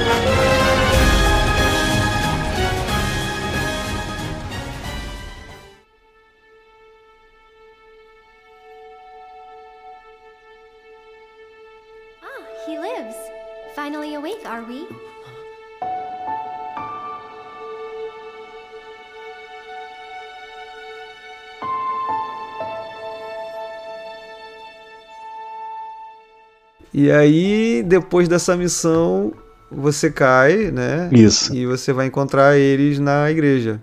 Que é um momento, é um momento Final Fantasy VII, assim, Uhum. é um momento. Porque desde criança eu não entendia isso. Depois de muito tempo que eu fui parar pra analisar essa cena. Não faz sentido o Cláudio ter sobrevivido à queda. A altura Ele era cai muito alto, impossível. né? Lógico. É muito alto. Só que ele cai na igreja da Eris. Isso. A única pessoa. a- aquelas flores não iam, não iam Amortecer. aquela queda. Nem fudendo. Nem fudendo. Aí ia ser, a flor ia ser um monte de, de pedaço de cloud. Era isso que ia acontecer. Essa é uma beleza. Mas é. A Iris, ela tem a matéria branca, né, cara? Isso. E eu fico pensando, cara, se ele tivesse caído em qualquer outro lugar, ele teria morrido, mas ele caiu na igreja da Ares, e ela tava lá. Com certeza ela reviveu ele ali. Eu não sei se ela reviveu, mas eh, eu não sei. Essa matéria branca e a matéria preta no Final Fantasy VII, que você não fica sabendo no remake, isso é muito bom, porque você Uhum. também não sabe. É, Uhum. no- nesse começo você não sabe de nada dessas Não. matérias. Isso. Mas essas matérias, elas têm, é, têm esses poderes loucos, assim. é- elas são meio. É tipo o poder do Gandalf, né? Não tá, não tá explicado. Isso. Elas só são. Ela, então a matéria branca é uma, uma força do bem. Ela, sabe, ela sempre quer o bem, ela quer a vida. E às vezes isso pode ter salvado o Cloud. Que você, na verdade, assim, pra quem não sabe disso, isso fica com a pulga atrás da orelha no É. 7 Remake. Você fala, como é que ele sobreviveu?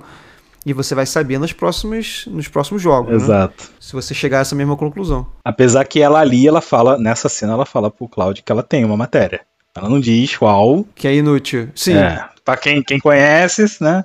Ah, olha aí, ó. Isso, Olha lá, olha lá. isso é coisa bem escrita. Isso é bem escrito. Isso vai vir no futuro. Mas olha só, quem conhece entendeu, quem não conhece, né, você adiciona é, uma, uma variável que vai vir depois. E na verdade eles fizeram isso certinho, porque no 7 ela fala isso também. Ela Uhum. fala, ah, eu tenho uma matéria que não serve pra nada, hahaha. E o Cláudio, pô, como é que não serve pra nada? Ela, ah, sei lá, só não serve pra nada.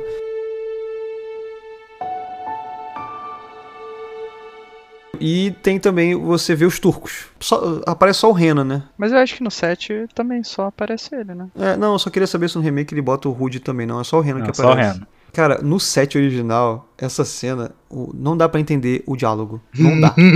É muito mal escrito aqui. Eu não sei se eu tô pegando. A versão da Steam tá com inglês diferente. Eu vou, ter que, eu vou tentar ver no YouTube. Não dá pra entender o que eles estão falando ali. O Cloud, ele tá com a, a Ares. Aí a Ares fala: Calma aí, que eu vou, vou ver as flores aqui. Aí ela tá vendo as flores e o Reno aparece. Uhum. E fica lá olhando, lá de longe. Aí se você for lá falar com ele, ele: Não, não, me deixa quieto aqui. É, Aí tu volta. Aí tu volta e tá lá. Aí daqui a pouco, aí, aí ela, Cláudio, não se preocupa com ele não. Aí você, tá bom. Aí daqui a pouco ele, o que, que você quer? Aí o caralho. Aí o, o Reno aparece assim, ah, porque vem aqui pegar eles. Aí ela, vamos correr. Aí o Cláudio, é isso aí. E eles correm. Aí eu, caralho, o que, que, que, que tá acontecendo? foi o Dedé Santana, cara, que escreveu essa, essa cena aí, cara. Foi muito É doido. os trapalhões. O sete- os trapalhões. É os trapalhões Trapalhões. total. Tem ali o Didi, tem o Dedé, só faltou o Mussum. Cacildes. É. Zacarias. O Zacarias. O Zacarias é o Rude, né? Que é É. o careca. Ai, caralho, maluco. E no, e no remake, essa cena ficou muito boa. Sim. O lance dela falar, puta, e agora? Porque assim, o Cláudio tá ali, o cara vai buscar ela, mas ele meio que não tem nada a ver com a parada. Aí ela fala, pô, se tu, tu é mercenário, é, me ajuda, vou te É, me, contratar. co- aí eu ele te fala, contrato pra. É, aí ele fala, vai me pagar como? Aí Ela, "Eu- eu- beleza, eu tinha um, um encontro. Esse vai ser o meu pagamento. É, é. Adiciona um detalhe, eu não sei se é aí já, que o. Que depois você fica sabendo que ele só não pega ela força porque ela não pode ser pega força. Ela tem que ir porque ela quer. Isso. E eu acho que isso não tem no set. O, no, no set é, normal, no set normal, no set original, não tem. E é um detalhe interessante, porque eu sempre pensei, porra, eles sempre souberam que ela tava lá, por que, que não pega, né? É. E no final pega. Então por que, que não pegou antes? E, e eles meio que. Essa parte é bem escrita, assim. Uhum. Mas, quando você tá fugindo com a eles, toma espírito na cara de novo. Espírito. É. tem- a, a igreja fica cheia de espírito e você tem que fugir. Você tem que fugir, os espíritos de lá. Que ele, inclusive nessa cena ali que ela fala pro, pro Cloud do Zack, né? Não, é depois que ela fala. Depois, né? É, ela, ela, eles fogem e ah, vamos, vamos lá em casa, não é isso? Vai pro setor dela, leva ela pra casa. Aí você fica lá porque já tá de noite. Isso, aí a, a mãe, a mãe manda ele ir embora no meio da noite. Que ela descobre que ele é soldier. Ela não quer problema pra eles, né? Isso. Aí, aí você tem que ir embora sem fazer barulho. Cara, eu não conseguia. Tinha um, barre... um balde que toda hora eu esbarrava no balde, cara. Não dava pra passar. Caralho, como assim? Hã? Eu fiz de primeira essa porra. Cara, então.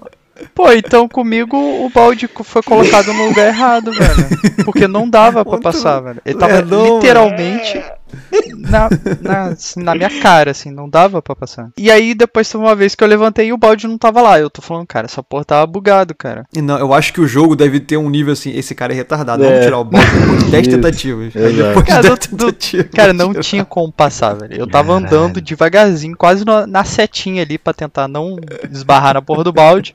Aí eu vim assim, daqui a pouco, aí pum, blá, blá, blá, blá, balde. Aí, fudeu. Acordou, volta lá, vai, vai lá dormir. Ai, caralho, muito bom, mano, essa parte. E aí eles, inclusive, é, é sai- super saiyajin, porque tu sai, ela tá no quarto, tu aparece lá no setor, ela tá lá. Isso. Caralho, teletransporte Ah, essa porra. teletransportou. né? Mas essa. Cara, eu vou elogiar isso todas as vezes, não importa. Quem tá ouvindo vai, vai, vai ter que aguentar. Hum, O cenário da casa dela. Sim. É, é- eu quase chorei, cara. Quase chorei. Eles, eles foram no detalhe de botar a matéria no lugar que tava no Final Fantasy VII. Que eu lembro, eu joguei o Final Fantasy VII infinitas vezes, né? Então tem muito mapa que eu já sei o que fazer. E quando você chegava na casa da Eris, tinha aquele jardinzinho bonitinho. Você, antes de entrar nela, você chegava lá em cima e tinha uma matéria e um éter é, ali no meio do jardim. E eu vi o jardim, eu falei, caraca, é o jardim. Aí eu fui dando a volta, achei a matéria. O quê? Igualzinho, cara. É, é muito bom. é muito bom, bicho. É muito bom, é muito bonito e muito bem feito. Puta que pariu, cara. Esse é outro cenário maravilhoso. E o caminho até lá é interessante porque aí eles constroem a eles, né? Todo mundo ama eles, as crianças amam a eles, tem um orfanato. Que menina feliz, né, mano? Pô, é- ela né, traz uma leveza, né? Isso, ela, ela é feliz pra caralho, porque ela, esse mundo na merda que eles vivem ali, não deixa ela não se abala, tá ligado? Ela consegue, ela continua pra frente, sempre feliz. É, você falou uma coisa que eu nunca tinha pra pensar, né? Ela tem um poder ainda maior sobre quem tá jogando porque ela é um- um- uma luz nesse cenário merda, né? Isso. É isso mesmo. Exato. Que é todo mundo sofrido. A, a Tiff você, você vê que é sofrido. O Barret, pô. Você que todo fudido, você é mercenário. O Barret é, é- é Terrorista. terrorista, e tem uma filha, é, pa- é pai solteiro. E tem a Tifa que tem um passado. E aí você vê a Jessie com o pai fudido. E tem a Eris que também é fudida, mas ela tá sempre, né? É, Radiante. né? exatamente. Ela não se deixa abalar pra essas paradas, tá ligado?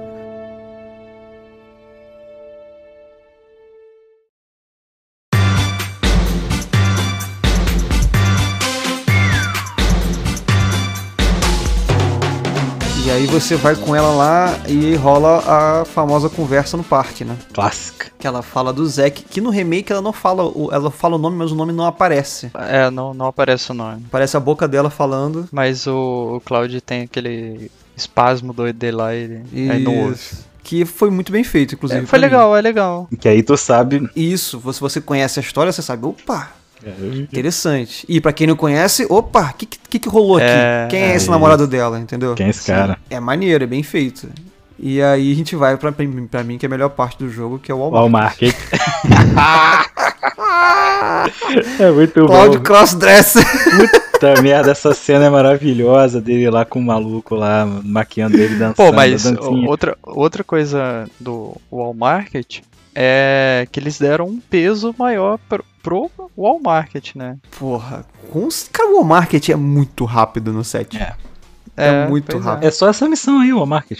E, aliás, lá, lá atrás, lá no, quase no começo do jogo, que a Tifa fala, vamos, vamos sair, vamos tomar um negócio. É, aí o Claudio, beleza, vamos. Aí ela fala, ah, é, qual roupa que você quer que eu use? Aí você escolhe. É... Você tem três, três tipos de outfit lá, né? Tem o, o- é o casual, o exótico e o, o, o fino, né? Uma porra assim.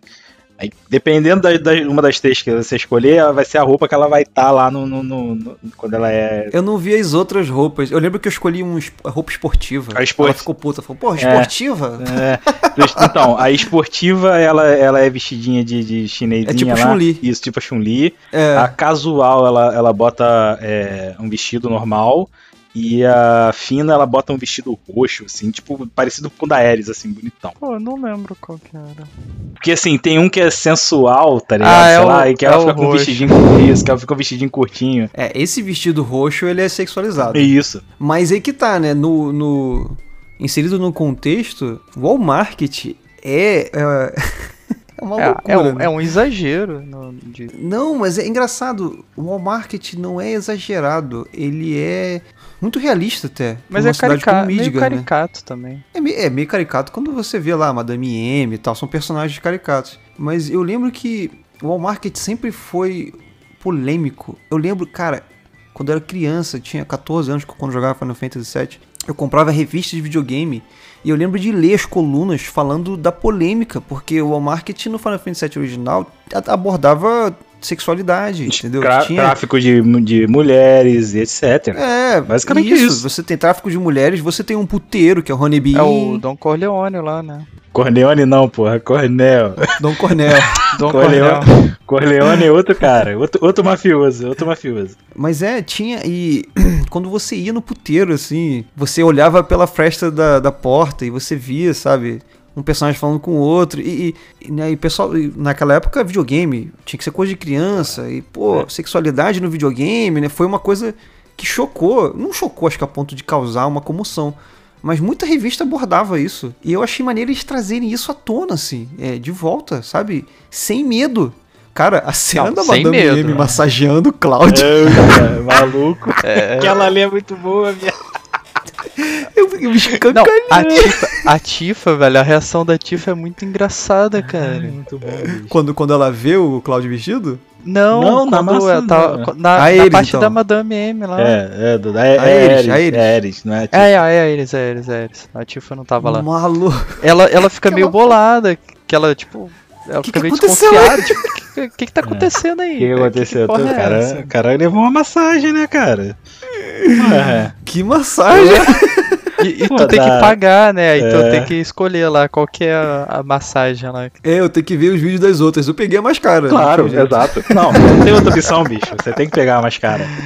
Você tá, que tá- pegar, não não, tem tem, que não tem outra opção. Tu tá, porra, a, a madame da parada, é a, é a governanta, é a chefe do bagulho. Porra, não, tem que- tem que pegar mais cara, porra. Não, ah, você tava peraí. falando das mulheres que dão em cima do Cloud, essa é outra. Eu- também. É outra também. É, e, e a parte dele, pra ele se vestir, é, também é muito boa Também é muito parte, bom. cara. Cara, pra mim a melhor Não, parte a, é essa. A dança com, a dança com o André Rodé. É. Porra, Caralho, André Rodé é é muito bom, cara. é muito André Rodé bom. é muito Maluco. engraçado, velho.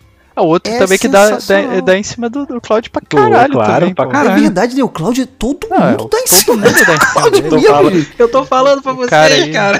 Caralho, cara. Ué, eu tô te Daqui a falando. pouco o Barret vai dar em cima do Cláudio. Pô, demais, cara. Ele, ele fala, não, eu, eu só vou te deixar embora se você fizer essa dança comigo aqui. É, calma, ele, tá- ele tava querendo muito o A Cláudio. dança é ali, cara. engraçada, vai. É, é engraçado. Não, a eu, dança, cara, eu me escangalhei. Eu, eu acho que eu mandei mensagem pro, pro, pro Anderson na hora. Falei, Anderson, caraca, o Walmart, cara, é muito bom. Muito bom, né, é Eu, eu confesso que eu tava rindo, rindo tanto que eu, eu cheguei a errar os, os, os passos. Eu errei, eu errei um passo lá. Falei, pô, será que eu não vou conseguir? Porque eu queria ser escolhido. O tempo todo eu tava esperando a hora de ser escolhido pelo Dom Cornélio, que é uma parte clássica do set original que no set se você pegar a colônia correta, a tiara, o vestido, o melhor vestido e tal, ele escolhe você. Vocês conseguiram fazer ele, esco- ele escolher você? Não, não, não tem. Ele, se- ele sempre escolhe o Cloud? Ele sempre escolhe o Cláudio, né? É porque justamente o, o, o maluco aí, como é o nome dele? O, o da dança? O André Rodé. Isso, é porque ele maquiou o Cláudio, pô. O cara virou o verdadeiro Trasdécia lá, maravilhoso. É maneiro que ele muda, ele muda o jeito de andar e tal, fica ali com a mãozinha. Tem uma parte também do All Market que é muito boa. A galera do ginásio. É. Cara, aquela parte é muito engraçada também, cara. Cara, o Walmart é todo engraçado, cara. É muito bom. Tem que ter o outro plot, né, da Aerith. Porque assim, você. Pra ganhar o vestido lá da Madame M lá, você tem que ganhar o. o- Ah, é, ainda tem aquela luta, Isso, né? tem- que tem a depois luta. você luta com a casa. Exato. Ué, que a casa é difícil, hein? Eu, eu fiquei um tempo lutando com a casa lá, porra. Ela é difícil. Eu lembro que ela é bem difícil mesmo. E eu falei pra vocês, né, que eu tinha equipado o Cloud com ataque de fogo. Foi a única vez que eu botei uma matéria de elemental no ataque dele. Porque a causa, a causa mudava e ela absorvia Isso. fogo. E aí eu não conseguia bater com o Cloud. Eu fiquei matando no teco da Ares e com magia. Porque eu não Caralho. conseguia. O meu Cloud, que era o que dava dano, eu não conseguia dar dano. É, esse fudeu, exatamente. Caralho. Demorou, eu demorei um ano pra, pra, pra matar aquela casa. Confesso que foi nessa parte aí que eu mais me esforcei, assim, pra poder ficar usando todo mundo, assim. Tipo, no começo do jogo é mais fácil, né? Você não troca tanto. Nessa parte você, o jogo te fala, não, daqui pra frente, ó, você tem que, tem que trocar. Se você não trocar, você vai se foder. Agora, é, tem uma nota sobre essa casa que eu li, eu li faz muito tempo. E eu achei sensacional. Foi antes de sair o remake. Essa casa é um inimigo também icônico no Final Fantasy VII, porque é uma casa. Você fala, puta que pariu, por que, que tem uma casa viva aqui? E o pessoal que parou pra analisar, eu não sei se esse foi o objetivo dos criadores, eu nunca parei pra ler se era, mas essa casa, ela tem um, um- um significado bizarro que é, se você parar pra pensar, no set original, ela era um encontro aleatório quando você tava andando nos escombros. Sim. É quase como se ela fosse um mímico. Ou seja, uma criatura que evoluiu pra se fazer parecer uma casa, pra te enganar e te comer. E é dark porque você tá falando de uma, né, de um lugar pobre, de uma favela, que as pessoas precisam de um lar e ela vai ver um lar. Então essa criatura evoluiu porque estava funcionando, né? As pessoas viam uma casa, olha só, vou entrar, porque eu preciso morar em algum lugar. E aí, nhec. Então, assim, bizarro, né? Aí tudo bem, eles. É óbvio, né? Que não tem encontro aleatório. Não, botar uma casa Né? andando por aí no Final Fantasy VII Remake, mas ao mesmo tempo eles usam o mesmo bicho nessa loucura aí da arena. Eu achei muito maneiro, assim, achei bem interessante. Sim, é, é foda demais, cara. E aí daí você ganha o ganha a parada, ganha o vestido da, da Madame M e vai é, tomar o makeover lá, o total makeover do cara. Aí vai pro, pra parte do Dom Cornel lá. Você chega lá e rola, rola a parada lá na sala lá, né, do gás. Você acorda tá lá embaixo na, na, na prisãozinha lá. É, isso é outra coisa que eu achei. Cara, eu gostei muito da coragem. Manteve a roupa da Tifa, manteve a sexualidade do Walmart e essa sala onde eles estão esperando é bizarra, porque tem um monte de coisa de tortura ali. Sim, é. É, é, é ali, é- é claramente tráfico de. É, é esse mesmo, essa é a mensagem, é tráfico de mulheres, de pessoas. E tem um- uma dimensão extra nisso aí que eles ainda adicionam um personagem que é um, um guarda-costas do Dom Cornel, que é uma vítima do Dom Cornel. né? Isso, ele teve a mulher dele, né? Esse maluco não tem. Ou melhor, ele tem, mas ele não tem esse plot no, no, no- no original. Não, e detalhe, vai além, tá? Porque no original, quando você chega em Walmart, você pergunta pra galera, a galera fala assim: ah, o Dom Cornel ele é famoso por ter várias mulheres, mas agora ele tá procurando uma pra casar. Tipo assim, ah, ele quer finalmente né, casar com alguém. E no remake fica claro que ele tem. Ele casa várias vezes Isso. e descarta as esposas dele. Isso. né? É, sim. Então é bem bizarro. E, e, as meninas, e as meninas que são escolhidas nunca mais são vistas. Exatamente. É uma parte bem dark, mas ao mesmo tempo é a parte mais engraçada do jogo, que é uma coisa maravilhosa. Ai, ai. Aí rola a parada lá dele escolher a- o Cloud, né? Tu fica, ah, meu amigão, sabe de nada, isso aí tem surpresa, isso aí. É, tem isso. Né? esse, aí- esse, essa daí. Deixa Essa daí só tem o a tamanho da espada aí É. dele aí. Essa aí. Você vai ver a espada do Cloud. Tá deixando algumas pessoas assim. É. Ai, caralho.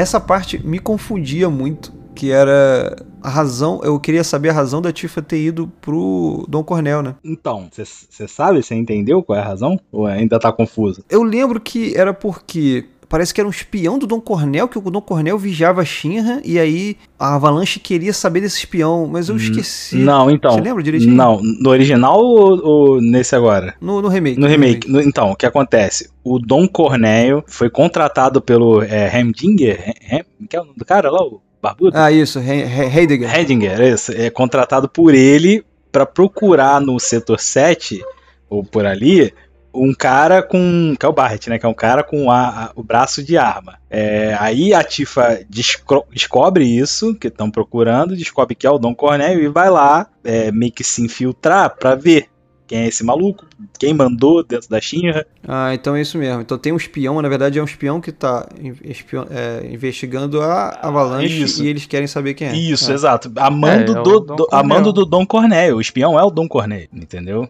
Aí ela vai, ela, ela vai pra lá e, tipo assim, vou- quero saber quem é esse cara, entendeu? E ela vai, ela meio que se sacrifica, entre aspas, pra na loucura, né? Loucura total dela, ela vai pra lá. É.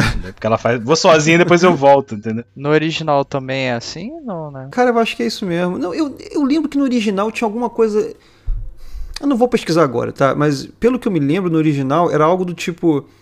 Depois da missão do setor 5, do, do reator 5, a Avalanche ficou em frangalhos, Uhum. porque é, deu tudo errado, e aí a, a imagem deles na mídia tá destruída, né? Porque a culpa. A Shinra tá botando a culpa neles. Sim, sim. E eu lembro que o Dom Cornel tinha algo que ia virar o jogo, que ia fazer eles voltar pro jogo. Não sei, só que eu não lembro direito. Eu acho esse plot mais legal, entendeu? Do, do remake. É, é interessante, é, É. interessante, mas deve ser o mesmo e eu devo estar só me enganando. Então, aí rola isso. Aí o Cloud, ele vai pra parada porque ele vai salvar a Tifa. Sim, não, essa parte eu lembro. Ele viu a Tifa por acaso e falou: Eita caralho. Mas essa parte dele ver a Tifa também é igual. é, igualzinho, é igualzinho. E aí o Dom Cornel, né, né, puxa a famosa alavanca, o nego cai no. Eu botei aqui na nossa pauta pra gente falar, na, pra falar sobre o esgoto, mas na verdade o esgoto não tem nada, é só gameplay. Essa parte do esgoto é assim, ele te manda embora. Na verdade, você fica sabendo que vai dar merda na placa do setor 7. Isso. O próprio Cornélio fala, eu acho. É, o Cornel fala, o nego vai lá salvar, porra nenhuma, puxa, puxa a alavanca, todo mundo cai. Cai. Então eles saem correndo na esperança de salvar o setor 7. E aí ele né, passa pelo esgoto, chega no cemitério de trem. E aí, pra mim, começa a primeira parte que me decepcionou um pouco no Final Fantasy VII Remake, que eles estabelecem um ritmo frenético porque você tá sabendo que algo terrível vai acontecer Isso. que é a placa né, vai ser explodida, um setor inteiro vai ser dizimado, é um- uma catástrofe. Aquela tudo que a gente falou, né? A gente sabe, a gente conhece as pessoas de lá, a gente não quer que isso aconteça. E aí, até você chegar lá, você tem o esgoto gigante e você tem o cemitério de trem. Cara, o cemitério de trem pra mim foi tão desnecessário. Aquela plotzinho de criança fantasma. Ali é foda mesmo, chato. Pra que, aquilo eu achei, tipo, desnecessário, porque você já tá indo numa parte que é pesadíssimo, você tá naquela. E você vê na distância quando você chega no cemitério de trem, olha lá, tá tendo combate lá, a avalanche tá lá, vamos lá salvar. Aí você tem que passar por um cemitério inteiro de trem, lidar com criancinha perdida, aí tem a eles. Falando que, ah, te entendo, criancinha. e aí a criancinha rapta É, essa, eles. essa parte foi meio foda mesmo, né? Cara, eu achei assim, aí eu tava já. ai, essa parte foi assim, muito bonita e tal. Mas. Ah, vamos aí, né? Desnecessário pra Vamos mim. aí, vamos aí. É, quebrou muito o ritmo pra mim, Não, assim. pra, pra parte da história mesmo, ela não acrescenta nada. Em nada. Não, em nada. É só, um, é só um, uma dungeon. Exato. Não, e parece que vai ter alguma coisa, né, de importante, né, mas não tem nada, cara. É, fala um pouquinho da Eris ali, a Eris é boazinha, ela, né, os espíritos ficam felizes com ela. É, É, Ele poderia ser mais curto e ser só o boys ali e não ter muito plot, tá ligado? É. Eu, no início, eu curti, porque assim que você chega no cemitério de trem, que é uma parte que também é muito conhecida no Final Fantasy VII e tal, eu achei muito interessante esse twist no início, que quando você chega no cemitério, ele é meio que uma, cena, uma parte de terror do Final Fantasy VII. Uhum. ali. Uma porta que abre, você vê um vulto, você ouve uma risada, e o caraca, que maneiro. Se ficasse por isso, ia ser excelente. Beleza, você passa, passou, tudo bem. Agora daí tu entra no galpão e tem toda aquela dungeon, e você, ah, não, aí já, pra mim já foi demais. So, you're the guy who gets to hear my last words. Lucky me.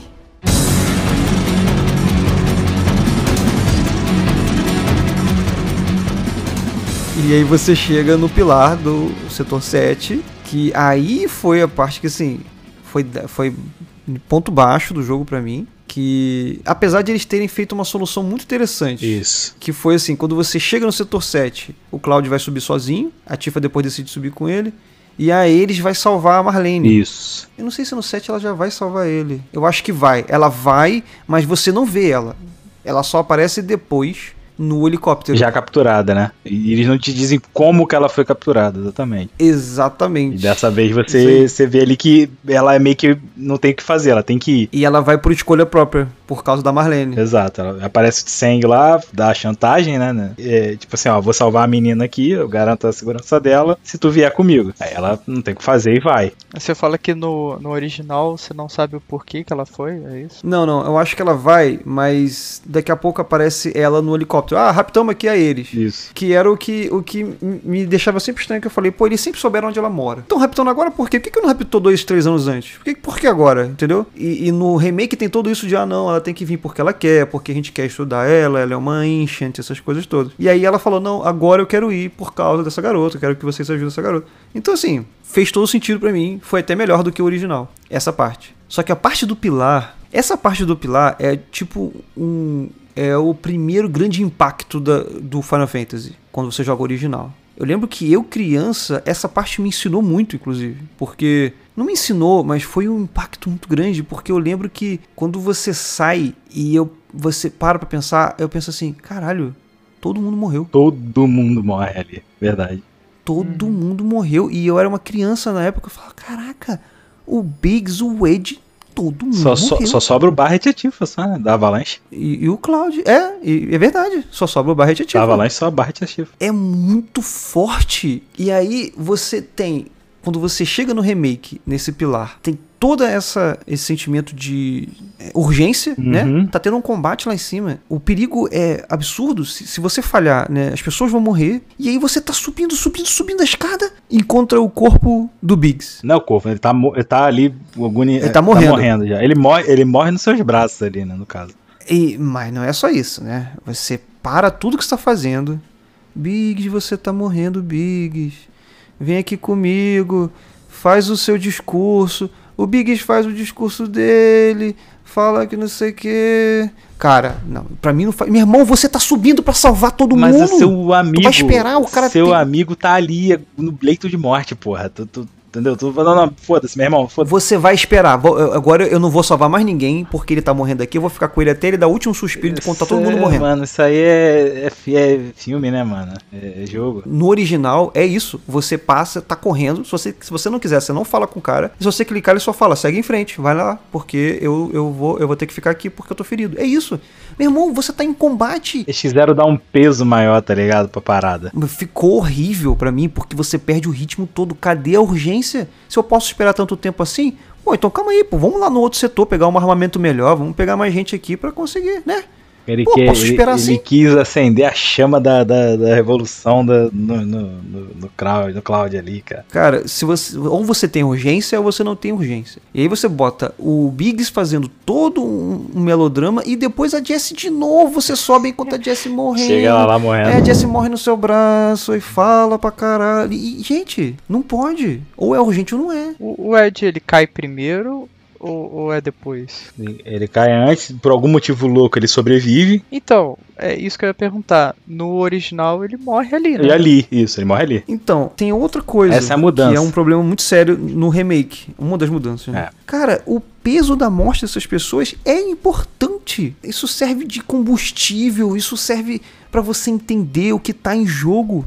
Então, gente, um escritor tem que entender que uma morte é algo que tem que ter um significado, que tem que ter um peso. Aí você me mostra o Biggs morrendo, você me força a ver o melodrama dele inteiro e depois tu me mostra ele vivo. Ah, cara. Sabia que eu era Que raiva! Que raiva! Por que isso? Eu nunca vou entender. Cara, eu tenho certeza que na continuação a Jessie vai parecer viva. Não, então, a, a especulação é que ela está que ela viva. tá né? viva. Claro, né? Porque, porque esse escritor merda não sabe o que tá Não, fazendo. porque no- na cena do quarto ali que o Biggs aparece acordando, a luva e a bandana tá em cima da mesa ali. É, quando eu vi a Luve e a bandana, eu falei, ih, essa mulher deve estar viva. Aí aparece o cara, o cara ali tá, parece estar bem, eu falei, ih, os dois estão vivos. Ih. Cara, o set, o set original pra mim, eu lembro que eu fui pego justamente quando você foge da explosão. E aí a próxima cena é o Cloud, o Atifa e o Barret na frente só de escombro. E o Barret dando tiro nos escombros, falando: Jesse, Biggs, Wedge. Foi aí que eu parei e pensei, gente, tá todo mundo morto. E ficou comigo aquela sensação, caraca, olha só que bizarro. A Shinra é mais, etc, etc. Aí, não, nenhuma das mortes acontece. Nenhuma delas. Nem o, nem o Biggs, nem o Wade e agora provavelmente também não a Jess. Isso eu achei zoado também. É, pois é, é foda isso aí. Essa parte do, do pilar pra mim é muito ruim. Além dessa falta de urgência, ainda tem esse problema que eles desfazem todas as mortes. Uhum. Que é, pra mim é um pecado capital quando você tá escrevendo um- alguma coisa. Ainda tem um- uma coisa que eu morri de rir, porque eu já tava puto nessa cena. que né, tem uma hora que eles têm que apertar. Os torcos têm que apertar um botão pra, pra explodir, né? E aí o Rude vai apertar o botão, o Barret vai impedir ele, os espíritos impe- em- não deixam o Barret impedir ele. Parece o espírito. Espírito. Aí o Rude aperta o botão. E aí, ah, vai explodir. Aí o Barret, não! E aí Começa ele, a dar tiro. Começa a dar tiro no painel. ele enche o painel de tiro e você vê fogo saindo do painel e fumaça. Aí na, na cena seguinte o painel tá intacto. Aí é problema, né, de continuidade, né, mano? Continuidade. Cara, eu né? voltei no YouTube pra ver e é isso É mesmo. isso. Ele enche, ele enche de tiro a porra do painel e aí depois não tá intacto, porque aí o Tseng manda uma mensagem pelo painel. Aí, ué, caralho. essa porra não tá- Como é que você vai Eu, eu posso falar uma coisa? Eu também fui conferir, cara, no YouTube, porque eu, não- eu achei que eu tinha me perdido aqui, que eu olhei pra baixo, não sei, que eu perdi alguma coisa. É outro painel, que falei, Caralho, porra é mas o essa? que, que tá acontecendo aqui? Eu não entendi, não. Pera aí, eu- será que deu algum bug, alguma coisa assim? Sei lá. Foi tipo a cerejinha do bolo de merda Ei. dessa parte do pilar do set. Que é uma muito triste porque é uma parte muito importante do jogo. Só que aí o foda é que foi um ponto muito baixo. Porém, quando eles fogem e o Barret ele grita e dá. Ele, ele- eles refazem essa cena. Ele começa a atirar nos escombros. Bah, é, ué, grita todo mundo. Na hora, trouxe tudo de volta. Então, quando acaba o pilar, volta a ficar bom. Porque Só você sente o peso, você vê o drama do Barret, você vê a tristeza no rosto da Tifa, você vê, fudeu, todo mundo morreu mesmo. E tá ali ligado? nessa cena eles mostram o Seventh Heaven lá destruído e a Marlene. Tu fica, caralho, é a Marlene, porque o Barret não sabe que a Marlene foi salva. Aí, porra, a filha do cara, mano, fudeu. É, realmente, tu sente ali o. Neles dois, né? a- a- o peso de tudo aquilo que aconteceu. Fora que uma cidade inteira foi destruída. É, um setor de milhares de pessoas. O impacto dessa cena no remake, assim, assim que termina, você fala, caralho. Aí eu, opa, voltei. Eu falei, eu ignorei o pilar, resolvi ignorar de novo os espíritos. É, E imediatamente voltei pro jogo porque essa cena é muito bem feita. E aí o Barret correndo e encontra a Marlene, invade a casa da mulher. Ah, Marlene! Sim, aí a- tem todo o drama da mãe, da, da Ares, que ela- ali ela fala que não é a mãe biológica dela, que ela achou a Ares é, com a mãe da Ares na, na estação lá, quando ela foi encontrar o, o marido que estava na guerra, né? O marido não volta, ela acha a menina. A mãe tá morrendo, ó, cuida da minha filha, ela cria. Então ali, aí ela, o, o, o Cláudio fala, não, então vou lá salvar. Ela fala, não, não salva, não, não torna isso mais é, pior do que já tá, tá ligado? E, e todo esse drama ali é bem, é bem feito, assim. A mãe da Eris é muito bem feita. É, não, mas eu acho que essa parte também não muda nada do original também, não. É, é aí que conta, você começa a ter o primeiro background da história do jogo. Aí que tu já, ele já, já começa a saber lá da, da, da Ares que ela é o anciente lá, tem as premonições, aí rola, rola já as paradas que tu começa a saber depois ali que a Shira que é a Ares pra poder levar eles pra Terra Prometida lá. Eu acho que, pelo que eu entendi, só quem sabe a localização da Terra Prometida são os Ancients. Uhum. E a Ares é a descendente desse povo. Que eles falam é que ela é a última. Mas nesse remake, eles falam do cetro? Eu não lembro. Eles falam muito quando você vai pra base da, da Shinra, que é a próxima parte, né? E aí a Shinra tem aquela apresentação maravilhosa, Ah, sim. 3D, que eles se veem dentro da Terra Prometida e tal. Sim, é verdade, verdade. Aí eles explicam tudo. É que como eu não sabia da história, eu, eu confesso que essa parte da, da Shinra eu fiquei meio confuso também. Mas não é muito bem contado no remake mesmo, não. Eu, eu não lembro o que tá explicado no remake e o que não tá, porque eu já sabia da história. Uhum. É, então. E eu não tava prestando atenção pra saber se tava sendo bem contada essa parte ou não. Tipo, eu não sei se fica claro no remake por que, que o Tseng lá, os turcos estão querendo a eles. Eu não sei se fica claro no remake que a Shinra quer encontrar a Terra Prometida Não, isso pra criar fica, a nova, a Isso nova fica, Midgar. Isso fica. Isso aí Fica, fica, né? isso aí fica, pra caralho. Ah, então tá. Então fica. Acho que é por causa da, daquela apresentação, né? Uhum. É, sim. Mas eu não É. lembro se eles falam do Cetra. Acho que eles falam, né? Eu, eu que não, não tô lembrando. Não, fala, também. com certeza fala. Não, eu- mas eu digo, ah, citar o nome lá, Cetra mesmo. Sim, ué, sim. Essa apresentação da Terra Prometida fala. Inclusive, ah, era um povo antigo, É, certo. eu não- é que eu não, lembro, eu não lembrava o viajaram. nome, eu, talvez eu não pesquei o nome, não vi o nome. Porque Ancient, Ancient são os Cetra que não viraram humanos. Isso. É, sim, é porque eu- todo mundo é Cetra, quer dizer, todo mundo é descendente dos Cetras. É, mas os Ancients foram que continuaram a peregrinação lá e foram Isso, pra é. Terra Prometida, uma coisa assim.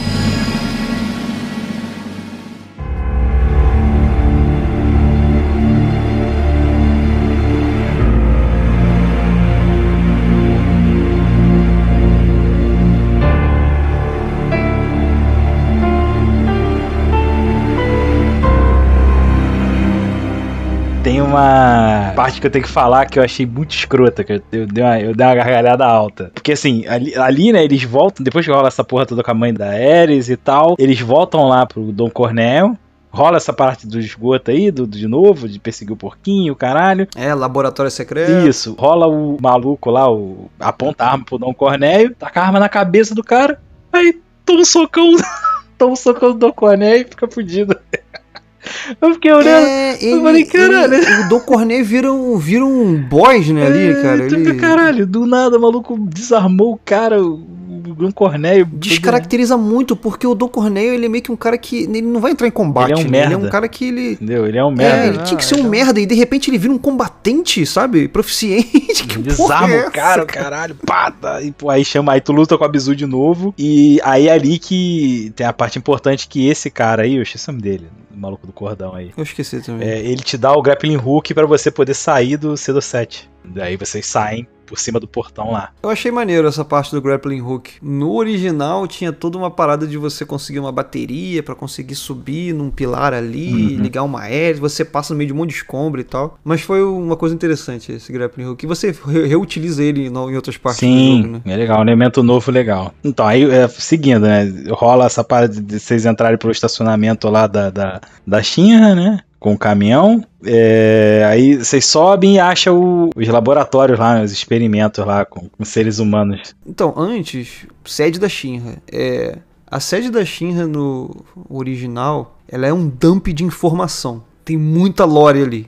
Você para, você conversa com as pessoas, você chega na biblioteca, tem livro pra caralho pra ler. Aí tem é, o mapa da, de Midgar, você fica. Você lê muita coisa ali. Você lê sobre. Aí você lê que o Sephiroth é herói de guerra, você lê sobre a guerra do Utai, você lê sobre Terra Prometida, etc. De tudo. E tem aquela cena que eles, é, eles espionam a reunião entre os, os, os cabeças, os líderes né, Ah, da, da Shinra e tal. é. E aí você, quando você tá mais próximo do presidente da Shinra e tal. Mas eles trazem isso tudo de uma forma muito maneira. Cara, a sede da Shinra é maravilhosa pra mim, na verdade. Você já de cara você vê a moto que pra quem conhece o jogo sabe, essa moto aí Eita. daqui a pouco eu vou subir nela. Eu te. Aí, maluco, se eu fosse rico, que nem o Saraiva, é, eu, eu compraria a edição de colecionador só pra ter a figure do Cloud na moto, maluco. Putz, o bolso coçou muito, Puta cara. Eu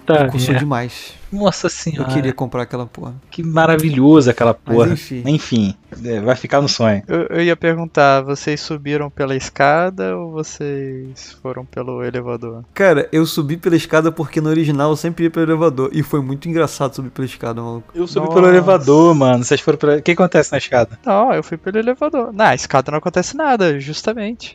Não, é muito engraçado. Você vai subindo e aí a Tifa, ela é atleta, né? Uhum. Ah, Aí a Tifa vai, um, dois, três, quando ela sai correndo na frente. caralho.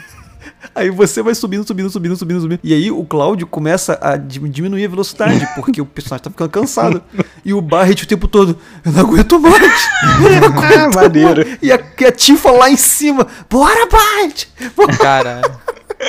Eu, É eu fui pelo maneiro. elevador. O elevador é engraçado. Eu não vi, eu, tenho eu não sei como que acontece, porque no set original o elevador tem batalha e a escada não. Elevador parece um monte de batalha lá e É, escada não, mas é só- justamente esse também, né?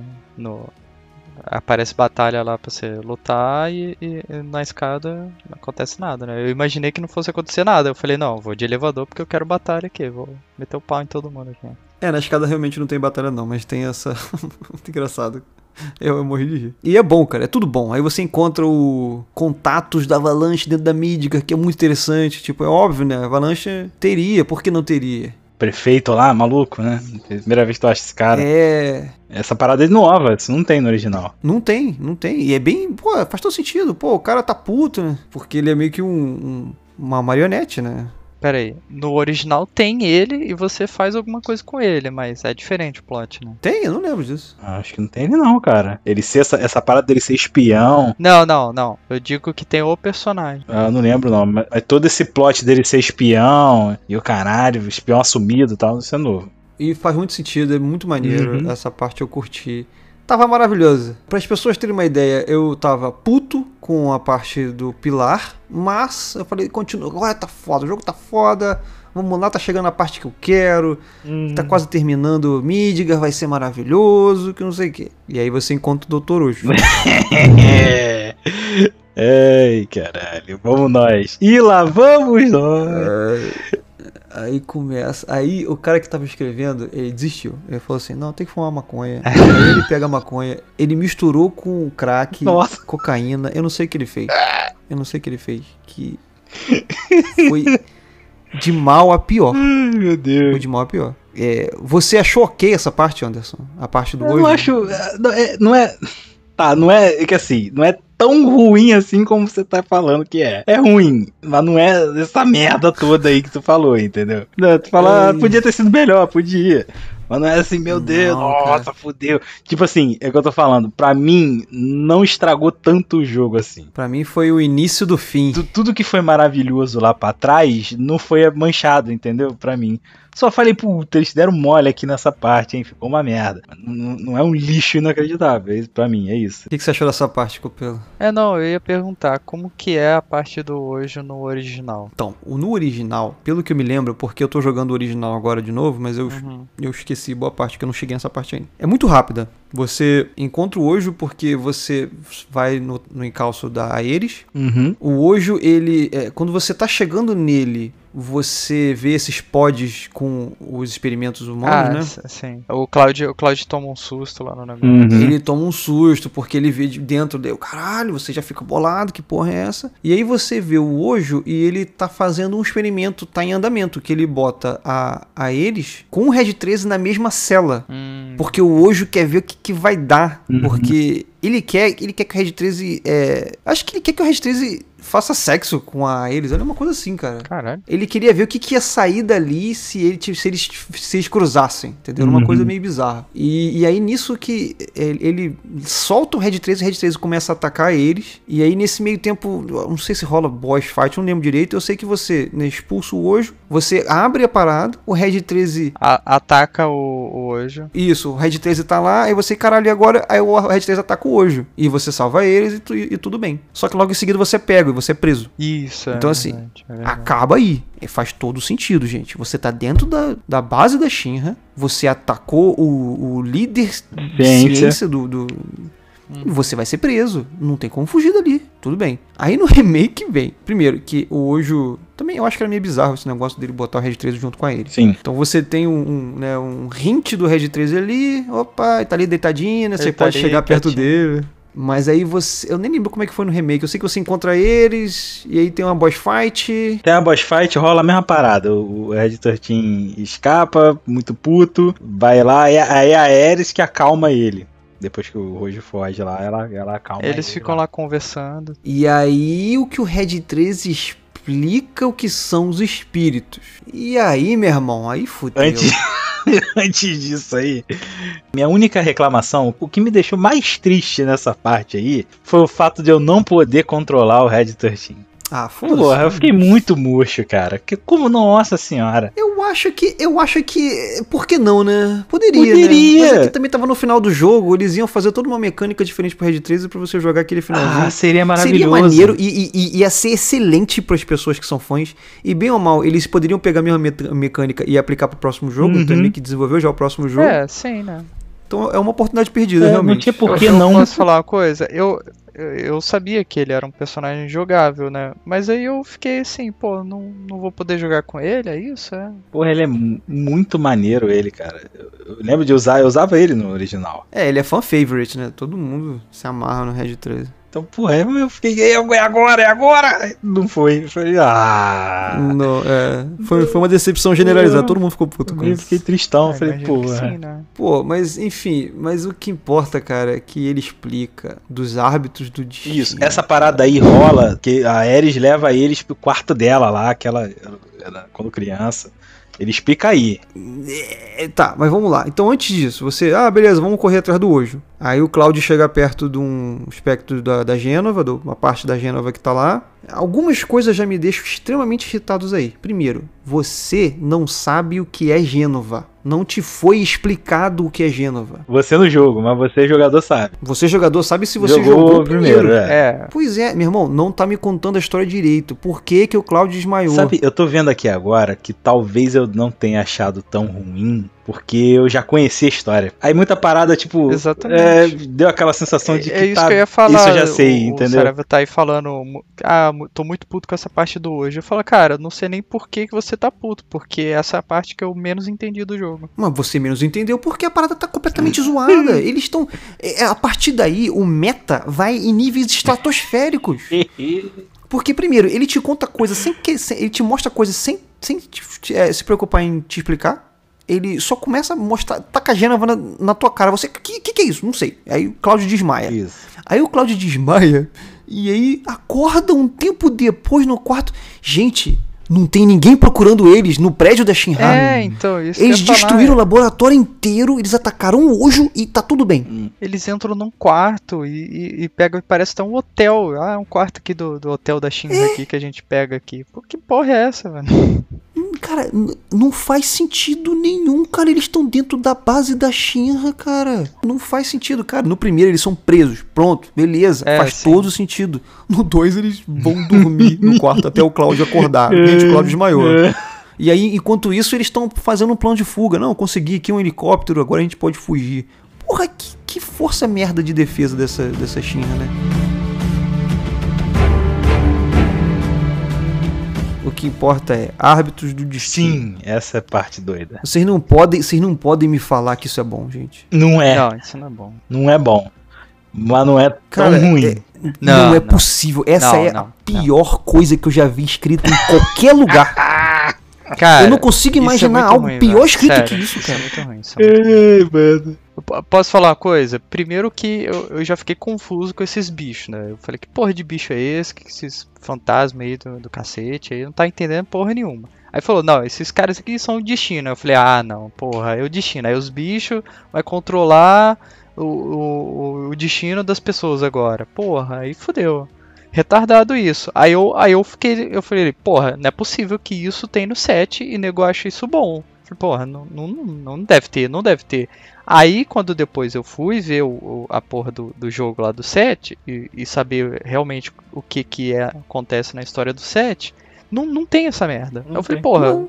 Que- horrível, horrível. Eu também tô junto com o Saraiva, horrível, horrível. Essa, esse é de fato o maior erro do remake. É botar esses bichos aí, maluco, Sim. do Esse- caralho. com certeza. você Completamente não loucura. é pouca coisa, cara. É muita coisa pra história, velho. É muita coisa pra história. É, velho. a parada que eu acho que é mal contado. Porque assim, eles, eles, eles, eles inseriram esses bichos aí. E eu acho que eles têm um plano maior mais pra frente pra esses bichos. Mas não pode, não pode. Se for usar mais bicho desse. Vai por, por água abaixo, velho. Fudeu. Essa porra. Olha só. não- É, o que, o que tá acontecendo é, quem escreveu essa merda falou assim: gente, tem o jogo original e eu vou mudar o jogo original. Que pra mim já é. Cara, é um pecado isso, gente. Você tem uma pérola, você tem um diamante. Final Fantasy VII. Não mexe. Não mexe. Não Você precisava, quer fazer uma né? história nova? Pega o cenário. Mesma coisa de The Last of Us 2. Pega o cenário, faz um spin-off, faz outra Não história. tinha motivo nenhum não de muda a mexer, história né? original, gente. Tem motivo nenhum É. pra isso. Motivo nenhum. Não tem motivo, é perfeito, todo mundo ama. Pra que mudar? Me dá mais, não muda o que já tá bom. Aí o cara, vou mudar. Aí, além de decidir mudar, que já é uma merda, ele me faz aparecer um bicho que o bicho é praticamente ele está ciente do que aconteceu no primeiro jogo. Então ele sabe de uma história que já aconteceu. E ele tá tentando manter a história desse novo jogo. Ele meio que sabe que tá nesse, no- nessa nova história aqui. e tá tentando fazer as coisas acontecerem iguais a do outro. Porque no outro os heróis foram bem sucedidos. Gente! o que, que é isso, cara? É uma merda. É foda, né? É uma merda foda. O mesmo. problema é que eles são ativos o tempo todo na história, entendeu?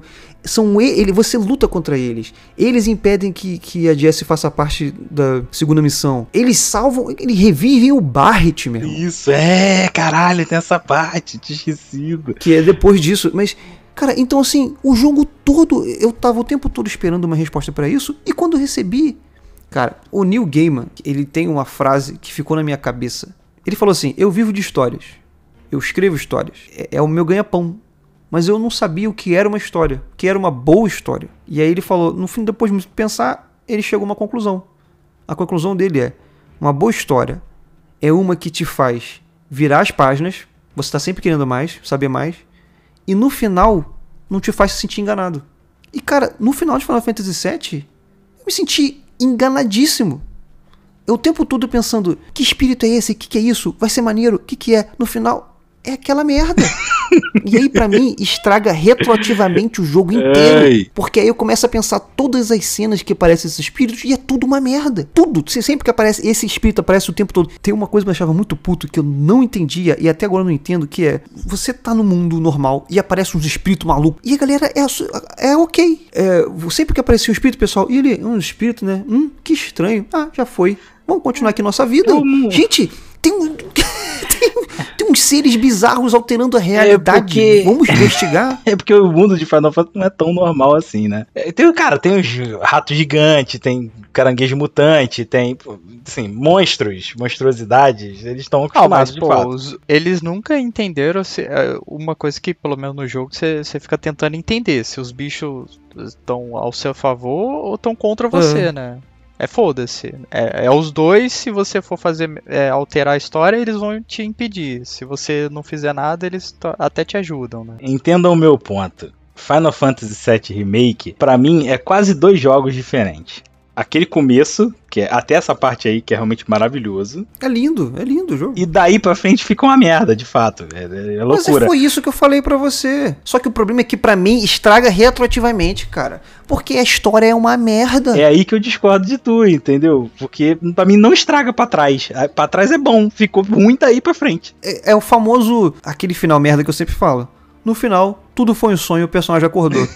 o filme todo fica ruim pra mim. Tudo, tudo fica ruim. Porque o filme todo foi uma merda agora. Porque ele acordou, então era tudo um sonho. O Saraiva tem um problema com o retroativo. É atrativo, é. Cara. É porque, olha só, eu fico, eu fico pensando assim, eu tô jogando esse jogo e eu tô achando maravilhoso. No final eu descubro essa merda, a história é ruim. A história é ruim, tá? A história do Final Fantasy VII Remake é, É, ruim. Esse final é uma merda. Não é o final. A história é ruim. Pô, ma- maluco, é igual é, é igual Death Note, é a mesma merda, por exemplo, dando um exemplo. É, a história toda é maravilhosa e o último episódio é uma merda, inacreditável. Mas não estragou. Death Note continua sendo um puta anime foda. É, inclusive, foi até que eu falo Mas é- pra todo existe mundo. uma diferença. É o que eu falo pra todo existe, mundo. exi- existe uma diferença entre uma boa história com final ruim e uma história que nem essa, que quando você descobre um segredo. Cara, é que nem você pegar, sei lá, uma história de Agatha Christie, de. Pega uma história do Sherlock Holmes, que você tá super investido na história, um crime que, que aconteceu, um crime bizarro. No final você descobre que era, sei lá, a pessoa tropeçou e caiu e morreu. Uhum. Ou seja, gente, é isso? Sabe, o livro de repente fica ruim. Eu não indicaria pra uma pessoa falar, gente, ah, não lê não, porque é uma merda. Não, não lê não, sabe? E o que aconteceu no Final Fantasy VII Remake? Eu não consigo, por exemplo, advogar pelo pelo Final Fantasy VII Remake como eu advogava pelo original. Porque o original eu assinava embaixo, eu falava, meu irmão, tu vai curtir essa história aqui, é maravilhosa. O, o original é maravilhoso. É, é É, perfeito Então, mesmo, 10 de o, 10. o remake, o remake é divertido, é bonito, é. Mas eu não consigo falar que a história é boa. É uma merda a história. Porque ele bota esses árbitros do destino que, cara, é uma ferramenta de narrativa extremamente horrível. É horrível. É o Deus Ex o tempo inteiro. É, Deus Ex é o tempo todo, é, é isso. É o tempo inteiro. E além disso, porque Deus Ex já é uma coisa ruim. É ruim. Você não deve usar isso. É, É, é muito raro que você consiga usar de uma forma que faça sentido e seja bom pro leitor. Geralmente o leitor se sente enganado. Então é isso o tempo todo na história. E você só descobre isso no final. E além disso, vai além, porque fica uma metalinguagem do jogo saber que ele é um jogo, que é um remake do jogo original, e tá falando pra você que ele tá mudando, sabe? Que, que é isso, cara? Ai, caralho. Ai, meu Deus do É céu. muito ruim. Mas, mas eu posso fazer uma outra pergunta também, que, cara, essa parte ela é confusa. Pra quem não sabe a história, ela é confusa ao extremo, velho. Depois que você vai lá, sede da Shinra, vê o presidente morrer, e aí o você tem a luta com o Sephiroth ali. Não, não é o Sephiroth, mas é, a- é a. Qual que é o nome lá? Gênova. Então, a Genova. Você luta com a Genova e eu fico. O que que tá acontecendo? Isso, mas é isso, cara. Por isso que eu falei, essa parte final, eu não sei o que aconteceu. Já tava ruim uns poucos o storytelling, mas aí piorou, porque antes dessa, dessa luta contra a Gênova, tem algumas coisas acontecendo. Você dormiu dentro da base da Shinra sem ser atacado, foda-se. Aí quando você vai fugir, o Ojo te prende e faz experimentos com você. Ele bota você pra lutar contra uns bichos pra ele ver o seu nível de poder, sei lá. Ah, é, por que, que ele é, faz tem de isso com você. uma E é lá. longa, é gigante essa parte. Não serve pra nada. E aí, antes dessa parte, inclusive, você encontra o Sephiroth, porque o Sephiroth foi pegar a Gênova, né? E aí rola uma cena que o Claudio, Sephiroth, você! E aí, blá, blá, blá, blá, e aí eles lutam. E você, como jogador, você pensa assim, por quê? Pra quê, né? Você não sabe quem é o Sephiroth ainda. Você não quer bater nele. Você não tem motivos. Você não vê motivos pro Cloud ter a reação que ele teve. Você não sabe o que tá em jogo. Você não sabe qual o perigo que ele representa. Você não sabe nada. É um Sephiroth sim. largado do nada que o Cloud vai lutar e você nem sabe por quê. Aí depois disso, ainda tem a Gênova que você nem sabe menos ainda. Cara, essa parte final, storytelling, foi pro caralho, velho. Foi pro caralho. Foi totalmente pro caralho. Eles, eu acho que eles quiseram, sei lá, juntar muita coisa que tem no original e só que não deu certo. Maluco, esse aí é claro fanservice. Tem que ter o Sephiroth aqui pra. Vamos botar o Sephiroth pra vender. É, É isso, É, mas é isso, só que é horrível. E detalhe, aí a droga tava começando a fazer efeito ainda. Porque ainda tem o último boss, Não, que aí a droga tava calma. nível máximo. Aí tá no ápice. do chá de cogumelo bateu forte. A parada pra mim que é uma merda é aquela porra do. Beleza, o presidente morre, né?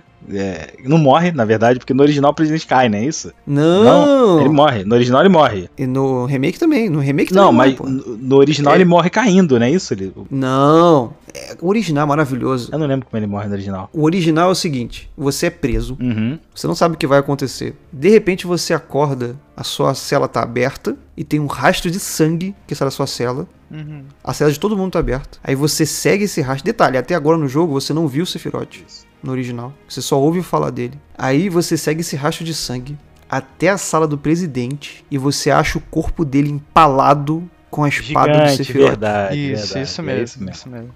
Cara, então assim, você nem teve a oportunidade de falar com o presidente. Olha, o Sephiroth, ele aparece sem aparecer de novo. O Cláudio olha assim, essa espada do Sephiroth, só ele pode usar uma espada que nem essa. Isso. Você, caralho. E aí o Barret, ele chega pra ele e pergunta: "Ah, então ele é, ele é um herói, né? Porque Salvou ele matou gente." o presidente Shinra." Maravilhoso, você ainda não sabe quem é o cara, entendeu? Cara, isso é foda, foda.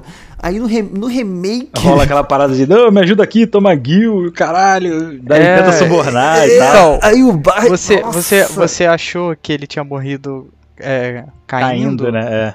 Porque tem essa parte no remake, que fica Isso. lá o cara caído, aí eu te dou dinheiro, não sei o que, não, você, você não vai. Não, não vou te matar, não. Aí puxa ele. Aí o Sephiroth vem e mata, aparece e mata ele, né? E, e o mata o Barret, e o espírito revive o Barret, aí você luta contra a Gênova. Nada faz sentido, gente. Pois é, então, essa isso que eu ia perguntar. A primeira luta com a Gênova que você tem é muito lá na frente, não é? No 7. Você só vai descobrir Gênova depois que você sai de Midgar e você vai pra Nibel, que conta a história de tudo. O, o background da história do, do set só acontece, você só sabe depois que você sai de Midgar. Aí você descobre Gênova, você vê o passado de Sephiroth, Sephiroth caindo na, Mas na o, loucura a- a- dele. quando você luta contra a Gênova, a primeira luta, de fato. Ah, é depois. Bem bem depois. É, é- não é Bem na depois. parte do submarino lá, que você vai pro submarino, não é? Ah, Não nem é lembro. Eu sei que é bem depois. Em Midgar com certeza não. Não. É, eu Verdade. sei que não. Então, aí rola essa porra toda aí. Tá essa loucura maconha bizarra que eles fumaram. Aí eles. O presidente morre lá, o, pre, o, o presidente da China morre. O Sephiroth rouba Gênova, o caralho. Aí vocês fogem, né? Não, primeiro você luta com o cara lá, Com o filho, né? Com o, o Rufus. Rufus. É maneiro, é maneiro. É maneiro, mas você entendeu? Não, velho, eu, foi o que eu falei, cara. Dali pra frente eu já não tava entendendo mais nada, cara. Pois é, olha só, olha, olha a diferença, cara. Como é que você vê a sensibilidade desse escritor novo? Como é que não tem, não tem. Ele tava drogado e sensível. no original, o que acontece? Vocês encontram o presidente Shinra empalado. Isso já significa um monte de coisa. Primeiro, a vingança, né, o, o- objetivo do, do Barret, ele é frustrado Sim. pelo Sephiroth. Então você, caraca, você nem teve chance, o presidente já tá morto. E aí, quem é esse cara, Sephiroth? E aí o Barret fala, ah, Sephiroth é um herói, então, porque ele matou. E aí o Cláudio fala, não, ele fala, não, Sephiroth não é um herói, não confia nisso, eu conheço o Sephiroth. E aí você, como jogador, fala, eita, É. você conhece o Sephiroth? Por quê? Só que você não tem tempo, porque você tem que fugir da base da Shinra. E aí chega um helicóptero, e aí o Barret fala assim: Ih, olha lá, é o Rufus. Ele é o filho do presidente Shinra. Ele é o novo presidente agora. E faz todo sentido o Rufus chegar, porque o presidente Shinra já estava morto há um tempo. Tanto que você encontra o Heidegger lá no. no- no- você encontra o outro cara acho que lá na, na sala. Então, assim, alguém ligou pro Rufus e falou: Seu pai morreu, vem aqui assumir. E aí o Rufus chega. No remake, o Rufus só chega. Só chega. É, Você não sabe por que, que ele tá lá. Porque o pai É. dele não tava morto. Pois é, ele chega ó, aleatório mesmo. Ele chega aleatório. Aí no, no original, o Rufus tá lá. Aí o Rufus fala: Ah, eu vou, vou impedir vocês. Aí o Cláudio fala: Corre, que eu seguro ele aqui. Aí o Barret, porra nenhuma. E aí o Cláudio vira pra ele e fala assim: Barret, você não tá entendendo. A crise que você fala que existe no mundo, né? Que a Shira tá destruindo o mundo. é- Essa é a crise real. Tá acontecendo agora. Ele tá falando do Sephiroth. Foge, que eu alcanço vocês depois. O que o Cláudio tava, tava, tava tentando fazer é: Meu irmão, fudeu, Sephiroth voltou. Vai dar merda. Eu tenho que salvar essas pessoas aqui de qualquer jeito, porque elas vão tentar impedir ele. Uhum. E aí ele resolve ficar. No remake, o Cláudio só chega e fala assim: Foge, Barret. Eu, Barret, não, por quê? Aí ele, só foge, por favor. Aí o Barret, tá bom, valeu. é isso. Caralho. Ai, cara, que raiva. Aí você luta contra o Rufus. A luta é muito bem Boa. feita, é maravilhosa, tudo muito bonito. Mas não tem, não tem peso. Não, não tem a emoção, não tem, cara, É, a lógica ruim das coisas, brother. cara. Não, essa parte, começa essa ficar parte muito ruim. desgringolou pra caralho, velho. Não tem lógica nenhuma. Não sei se ficou corrido, não sei se era realmente isso que eles queriam entregar, não sei, velho. Mas ainda pra mim não chegou a parte que é realmente a maior merda de todas. Ainda não, chegou Não, ainda. aí não, calma. Essa parte pode ser que talvez tenha ficado corrido. Eles tentaram fazer umas coisas, não conseguiram, e aí ficou por isso mesmo. Essa parte ela é confusa meio que por causa disso. Agora, a outra parte, o final lá, era isso mesmo que eles queriam entregar e era. Não tem É, como foi não, porque é, tem um trabalho grande ali, né? velho. Foi intencional pra caralho, velho. Não, que é essa parte. A gente foge de Midgar, eh, foge da base da Shinra, Da com a moto, tem boys, tem boy, não sei quantos bosses. Tem o boys, o boys que é outro, outro boys que é icônico, que é o carrinho doido lá, o É, o carrinho que é muito bem feito. As boss fights são todas excelentes, Isso, assim, muito, muito, bem muito. feito e tal. Mas hoje eu já tava puto jogando esse jogo. e eu tava pensando assim, eu tava extremamente puto. Eu tava pensando, bem, tá acabando, né? É. Vai acabar. Você achou que acabava ali? No... Sim, eu achei, cara. Eu Eu, achei. eu também achei que ia acabar ali. Porque é, é aí que termina Midgar, no original. Sim, eles fogem, chegam lá e falam, beleza, então a gente tem que resolver isso no mundo, né? Aí eles vão saem de Midgard. E é uma cena linda no original, porque você foge e aí a estrada termina, porque ela tá em construção. Uhum. E aí o pessoal sai do carro, sai da moto, e tem aquele horizonte e. Sabe, e eles olhando pra trás, o Barret deixou a Marlene pra trás. é- é, sabe, deixaram sonhos pra trás. Ele fala e- com a isso, Marlene, e- fala, ah, eu volto, não sei o que, vai ter que resolver. Isso. Ele bota o mundo na, na frente da, da própria filha. E o mundo, ele meio que tá diante de vocês, então meio que olha aí, um mundo de aventuras, agora que vai começar o jogo e tal. Cara, imagina se o remake terminasse assim. Ia ser bom pra Pô, caralho. assim, eles, eles terminam na estrada, olhando o horizonte, tan, tan, tan, continuação, remake parte 2. Puta, ia ser maravilhoso, cara. Por mais do que a cena do Rufus fosse tudo uma merda lá, Mas não, bota um Sephiroth no final da estrada. É. Puta que pariu. Não, calma, não tem mais coisa, calma. Não, é só o início, né? O Sephiroth é quando tava, começou a bater, a, pá, a, a- a droga atingiu ali. Aí o cara botou o Sephiroth. Não, calma, ainda tem outra parte que eu queria falar ainda. No- o final da estrada, que aparece os bichos de novo lá, os espíritos.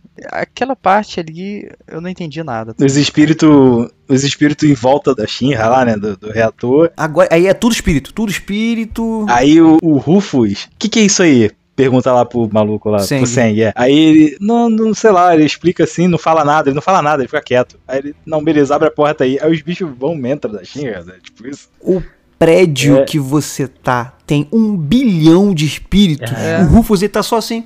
Ei, o que, que é esse negócio É. aí? Aí de sangue. É, porra nenhuma, vamos lá trabalhar. Aí, vamos Beleza. embora, vamos embora. E acabou.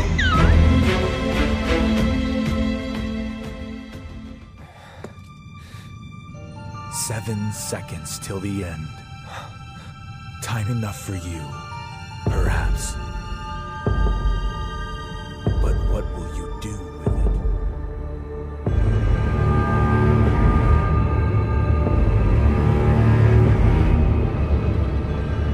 O final é tipo, depois do Rufus, né, voltar lá com o Tseng, aí você chega no final da estrada, você encontra o Sephiroth. E aí parece que o Sephiroth ele tá controlando os espíritos. E ele Ah, abre sim, um portal. verdade, verdade. Ele corta Ele- com a espada então, tem dele. um portal, isso, tem um portal, isso, isso Aí, que eu ia falar. pô, aí um pra portal mim lá. que eu fiquei.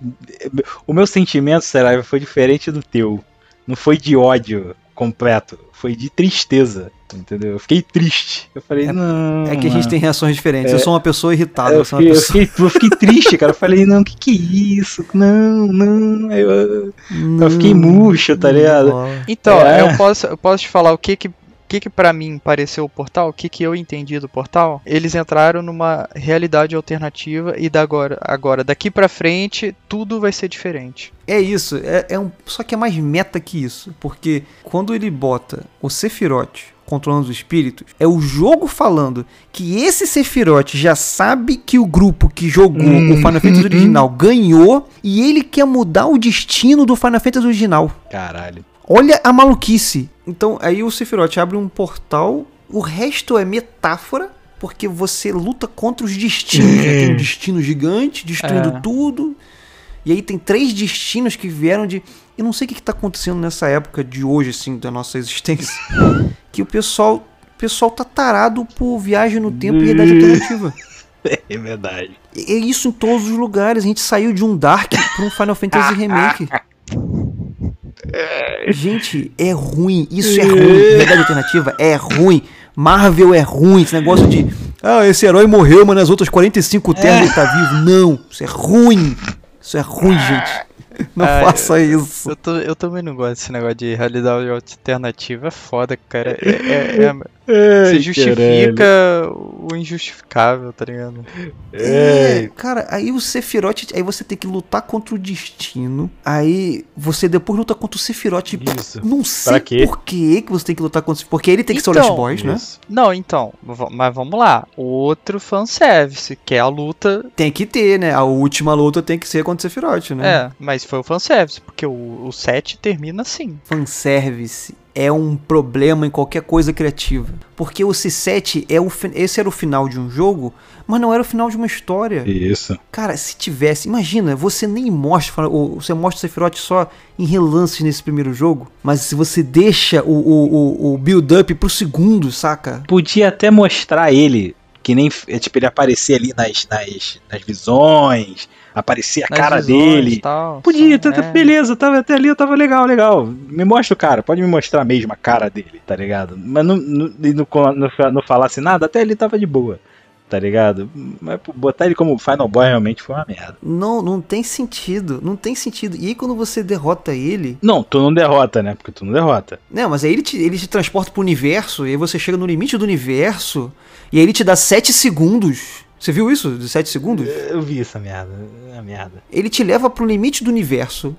Aí o Cláudio. E aí, por que, que a gente tá aqui? Ah, porque eu tomo aqui 7 segundos aqui pra você decidir. Eu decidi o quê? E Como terminar os 7 segundos? O que, que vai acontecer? E aí você aparece de volta em Midgard do lado de fora. E, e aí? O que, que O aconteceu? Cloud recusa, cara, a parada, eles lutam, Ai. aí o, o, o Cloud perde. Porque ele não pode ganhar do Sephiroth ali. O Sephiroth não pode ser derrotado ali porque ele é o final boy do Por porra do causa jogo. do destino. É, É. Entendeu? Aí o Sephiroth ganha, tira, desarma o Cloud, a espada voa longe.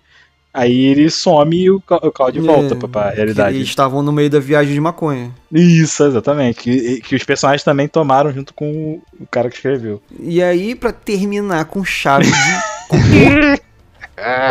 O Zé que acordar. você mostra o Zack vivo. caralho. É, aí, Que aí. é a base da história É, inteira. aí. É a morte do Zack. Pra mim, esse daí que foi que acendeu a chama de, de bosta ali. Porque por um momento ali, eu falei, caralho, isso é o passado? Entendeu? Porque eu fiquei pensando que aquela porra era o passado. Tipo, era, ah, eles vão mostrar o- a cena do, do, do Zack morrendo, que, que aparece depois lá no, no, no, no- outro Final Fantasy, ou, ou é no filme, não lembro. Não, mas o original já tem ele morrendo. Já? Não, no original já tem. Já, já. Só que não é tão impactante quanto o, o, o jogo dele. Mas Isso, é então eu, eu, então eu achei que eles iam trazer os elementos do jogo dele pra cá e mostrar esse passado. Eu falei, ah, isso aqui é um flashback. Aí eu fiquei olhando, eu falei, caralho, não, isso não tá fazendo sentido, né? Cara, é, é horrível, cara. Aí o cara tá Porra. vivo. Aí o caralho, não. Aí, aí ali que cagou tudo. Até ali eu tava murcho. Caralho, mas beleza, eu quero ver o que eles vão fazer. Eu tava assim,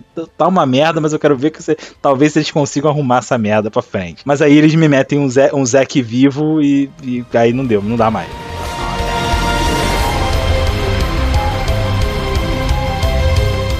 Não, aqui o, o que eu falar aqui já vai ser o expectativa pra continuação. Cara, pra mim, eles vão pegar a história e vão mudar tudo. Eles não vão fazer a porra do Zack ser o cara que era, sei lá, o- entre aspas ali, o clone do Cloud. Eu acho que eles vão mudar essa porra toda. velho. Aí é tiro no pé. Aí é tiro no pé pra caralho. Eu acho que eles vão mudar.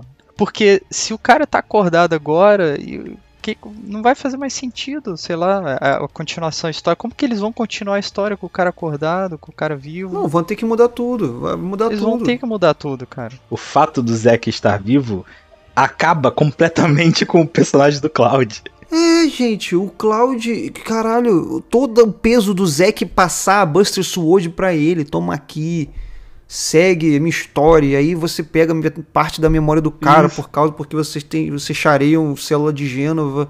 Não, nada disso aconteceu. Entendeu? Aí, ele tá vivo. aí beleza, não vai ter o, o Cloud não vai ter mais importância, porque o cara tá vivo. Foda-se. É, é, o, o interesse romântico do Cloud com a Ares e essa- esse dilema dele, eu gosto mesmo dela ou eu só gosto dela porque eu tenho memória do Zack e ele era namorado dela, e, entendeu? Esse dilema do Cloud. Eu gosto da Tifa porque ela é a minha amiga de infância e ele realmente sempre gostou dela, mas ele tem esse sentimento da Ares porque o sentimento não é dele, o sentimento é do Zack mas tá dentro dele, entendeu? Essa porra toda acabou, foda-se. Na verdade, você não sabe Sim. se é o Zack ou se é ele É. realmente gostando dela e em conflito sem saber o que, que é o que. Isso, entendeu? exato. Mas aí, assim, é aquela parada. Ele tá gostando dela porque ele tá gostando dela, ou ele tá gostando dela porque ele tá sendo influenciado pelas memórias do Zack? É, então, é uma pergunta interessante de se colocar na mesa. Exato, então. é interessantíssimo. E, Tudo isso pro vai caralho, pro vai caralho. pro caralho com o Zack vivo. Exato. Foda-se o Cláudio, foda-se tudo. É, eu acho que eles vão mudar a história, cara. E eu sou uma pessoa muito rancorosa.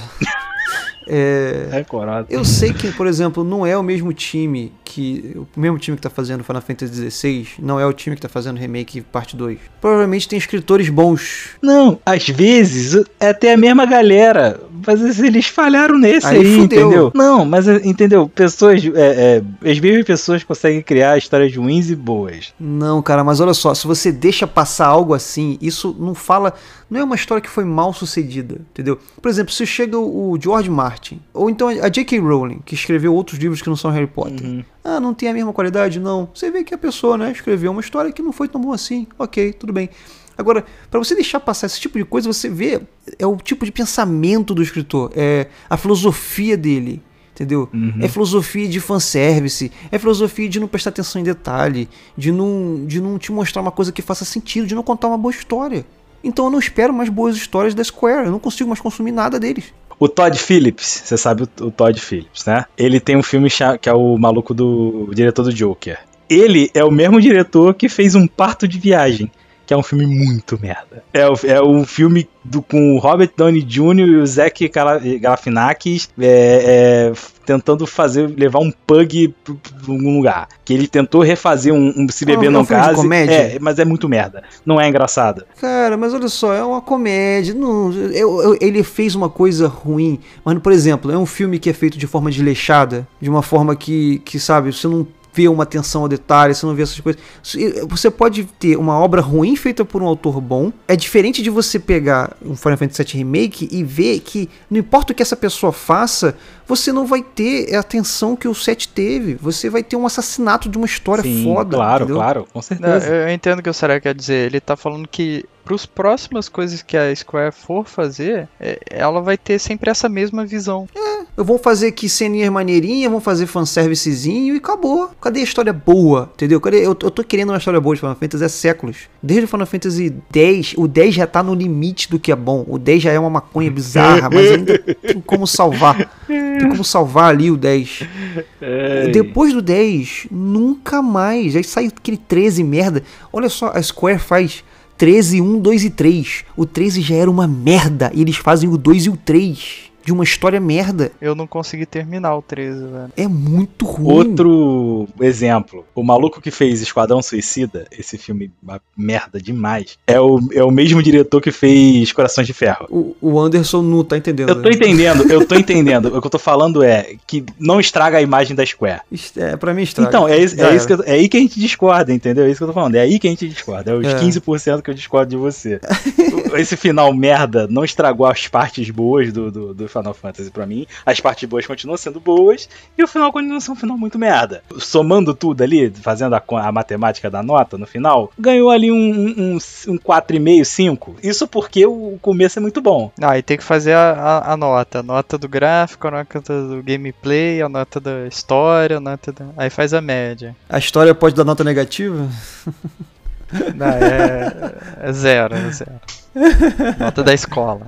Então, Você tirava menos um na prova. Não dá pô. pra tirar menos um na prova, exatamente. Exato. Mas aí é que eu tô falando, é, o Final Fantasy XVI aí, agora que anunciou, pode ser um puta Final Fantasy. E eu vou dar a chance, eu vou ver, entendeu? Não, não vou comprar na pré-venda, mas eu vou olhar, eu li- vi o trailer, achei interessante a história. Mas aí, porra, não, fodeu, Square Square acabou, acabou a Square, foda-se. Não, calma, vamos com calma, entendeu? Então, mas vamos lá. Parece também que eu sou uma pessoa rasa. É, na, na verdade, assim, parando pra, pra né, respirando antes de falar, se a Naughty Dog amanhã lança um novo jogo, eu vou jogar. Por mais que eu tenha odiado o The Last of Us 2. As decisões que eles tomaram, na verdade eu gostei do The Last of Us 2, mas muitas decisões foram horríveis. Eu jogaria. Por quê? Porque a Naughty Dog vem de um histórico de jogos maravilhosos, com uma, um, jogo, um jogo que eu não curti Isso. o, o Final Fantasy VII Remake foi a gota d'água pra mim. Porque a Square, ela tem feito merda atrás de merda. Hum, mais ou Esse é o menos. lance. Me fala o último jogo bom que eles fizeram. Bom, Final Fantasy XV, porra. Não, Final Fantasy XV, Ué, cara. você tá Não, maluco. assim, o Final Tá Fantasy. XV é divertido, mas eu tô falando em termos de história. Ah, uma história boa tá que eles contaram. Uma Tá história boa que eles contaram. Você tá maluco. O Final Fantasy XV é bom. Eu joguei, eu zerei, eu, eu, eu me diverti. É uma história maluco. extremamente mal contada. Eles não... o Copelo travou no você tá maluco, tá maluco, tá maluco, tá maluco. Caralho, ó, história boa. Apesar de eu zoar muito, Kingdom Hearts tem uma história boa. Kingdom Hearts. Vocês acham a história de Kingdom Hearts boa?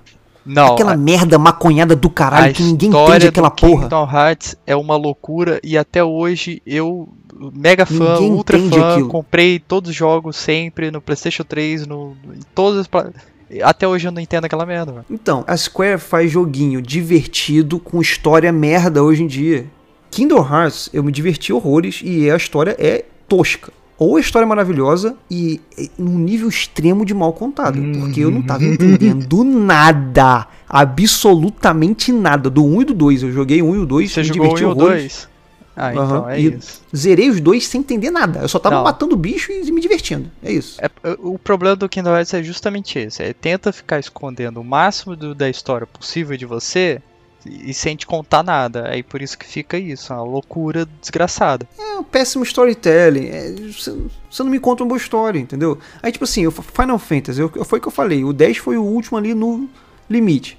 Aí saiu o 11, que é online, então eu não joguei. O 12, merda. Uhum. O 13, merda, tipo, cocô. Eu não, eu não joguei o 12 e o 13, eu não Você não jogou? Não. Eu joguei o 13, velho, mas, porra, o 13 não dá, velho. Eu não consegui terminar. Mas assim, enfim, a Square, eu. Pra mim foi a gota d'água, cara. Eu não vou mais ficar tentando. Ah, não, o 16 vai ser Não. bom. O 17 vai ser bom. O 18, não. Chega, chega. Eu não aguento mais. É o mesmo problema que eu tenho com a Blizzard. Toda expansão de WoW. Agora vai, a história vai ficar boa. Agora, não, e tá uma merda desde Lich King. É isso. Ninguém quer admitir. Ou, ou admite, mas foda-se. Desde que acabou o Wrath of Lich King. WoW é uma merda. A história é uma merda. Rapaz, Entendeu? rapaz. Tinha que ter acabado, só que a empresa não tem coragem de terminar o jogo, porque é o MMO que dá o dinheiro, deve, deve ser a coisa que dá mais dinheiro pra eles. Esse é assunto pra outro podcast, mas tá, é- esse novo, se eles fizerem o que eles estão prometendo que vão fazer, vai ser bom. Não vão fazer. Aí, não sei, entendeu? É eu sou uma pessoa, a Blizzard morreu pra mim e a Square morreu É, pra então, mim. Acabou. eu sou uma pessoa que pensa diferente, eu dou o benefício da dúvida. Que você é jovem, você é Jovem. jovem. Quando chegar Jovem. idade, você vai estar cansado também. pra caralho. Aí, e- é, entendeu? Porque, cara, eu, gosto, eu confio nas pessoas, cara. Eu gosto de dar o benefício da dúvida pras pessoas. E, assim, eu separo muito as coisas, assim. Tipo, eu, não, eu gosto de. ah, Beleza, o Final Fantasy VII Remake teve um final merda. Foi um jogo que decepcionou pra caralho. Sim. O próximo jogo que a Square lançar é outra obra. Eu tô cansado, cara, e só lançam merda. Vamos analisar isso aqui, entendeu? Ah, pô, isso aqui é bom, eu- entendeu? Eu tra- Eu tra- trato caso a caso. É, eu entendi, eu entendi que você tá casa a casa. Parabéns, você é uma pessoa zen. Eu não consigo. Sério, Mas assim, já não Cara, aguenta e mais, tem- cara. Mas acho que tem um problema também, que, que é um agravante extremo, que é eles mexeram com Final Fantasy VII. Aí muita gente pensa assim, ah, hipster, É. ah, não pode mexer. Isso. Claro que não. Eu falei aqui durante o podcast todo que eu me amarrei no remake o tempo inteiro. Só que a forma que eles fizeram isso, pra mim, foi uma afronta, realmente não tem como não ser.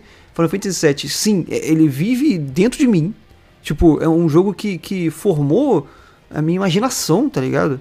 Cara, pra você ter uma ideia, quando eu terminei de jogar o remake, eu fiquei mal uma semana. Eu fiquei mal. Fiquei triste. Eu tava triste mesmo, cara. Eu tava assim, cara, não, não é possível. Eu, eu demorei pra me recuperar do jogo. É, Foi é uma tipo coisa, eu- um uma experiência amigo que eu nunca tive isso. seu que, que veio a falecer. É, não, é pior. É um que ele não faleceu, ele me traiu. Se decepcionou profundamente. É isso, me decepcionou profundamente. Aí, aí que eu, inclusive na vida, se um amigo de infância meu me decepcionar profundamente, tudo que eu vivi com esse cara antes de- de- dessa traição não vai se acabar, tá ligado? Claro, mas fica na memória. Eu ainda amo Final Fantasy VII. Eu ainda amo Final Fantasy VIII. E o 9. E o Tactics. Agora, tudo que eles fizerem daqui pra frente, pra mim, já é uma merda. Por default. Então, O default pra mim é tudo que a Square faz agora é uma merda. O que, que isso quer dizer? Que eu não vou jogar nada. Aí, se começar a ficar aclamado e o pessoal falar é bom pra caralho, aí eu jogo.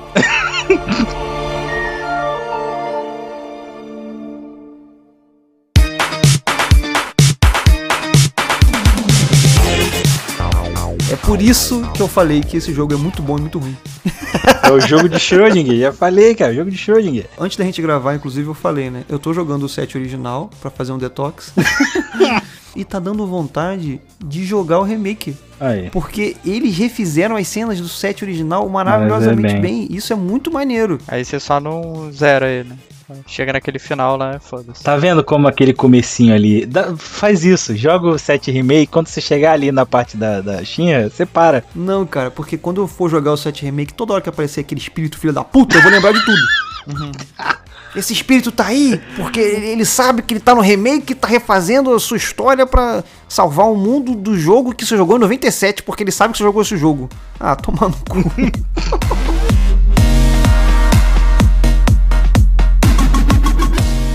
Vale a pena falar dos temas? Acho que sim, né? Vale, vale, vale, porque é um tema, tema do Final Fantasy, não só do remake, Final Fantasy VII. Inclusive, o jogo de 97 e tá atual pra caralho, cada, cada vez mais, né, o tema dele. Que é claro uma crítica à sociedade, a crimes ambientais, à indústria. Porra, Crimes ambientais, tá aí super, super atual, né? Pra caralho, pra É, caralho, pra caralho. muito atual. E, e uma parada de 97. Tipo assim, toda o poder que a humanidade tem de destruir o planeta, todo o mal que a, que a- que a sociedade moderna tá fazendo com o planeta. A mensagem do, do Final Fantasy VII é esse. O mundo tá morrendo e, e ninguém tá fazendo nada. O nego tá achando que é de boa. É, é um tema, inclusive, extremamente polêmico, porque tem uma galera que acha que a Terra não tá em perigo, tem a galera que acha que tá. Eu, assim, cientificamente, é, o ser humano tem uma influência absurda no planeta e no, e no ambiente, e a gente tenta se convencer de que não,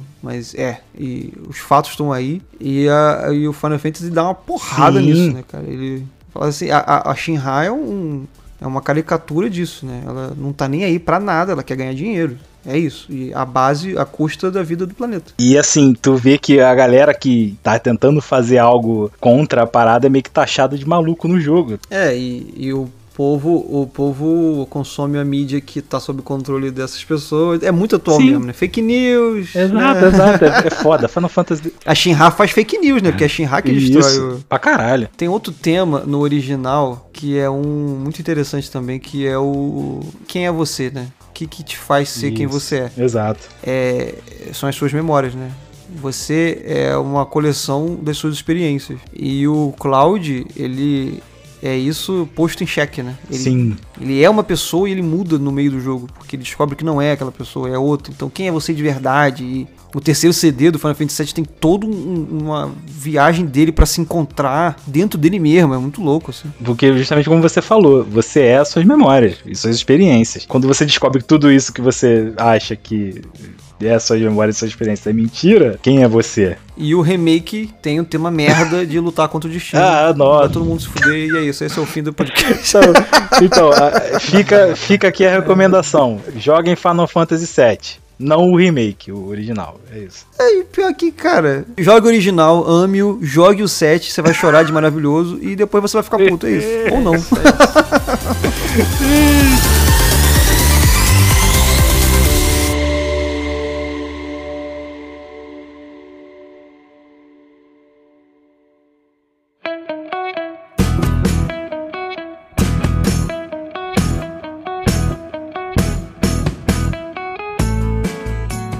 esse foi o nosso episódio sobre Final Fantasy VII. Espero que tenham gostado. Fiquem de olho no podcast. Esse ano de 2021 vai ter muita coisa legal, muita coisa nova. Espalhem o podcast para todo mundo que vocês acham que vão gostar. Entre em contato conosco caso vocês queiram fazer alguma sugestão de tema ou reclamar de alguma coisa que você tenha visto que possa ser melhorado. Nos vemos na próxima e fiquem com um pouco dos bastidores desse episódio.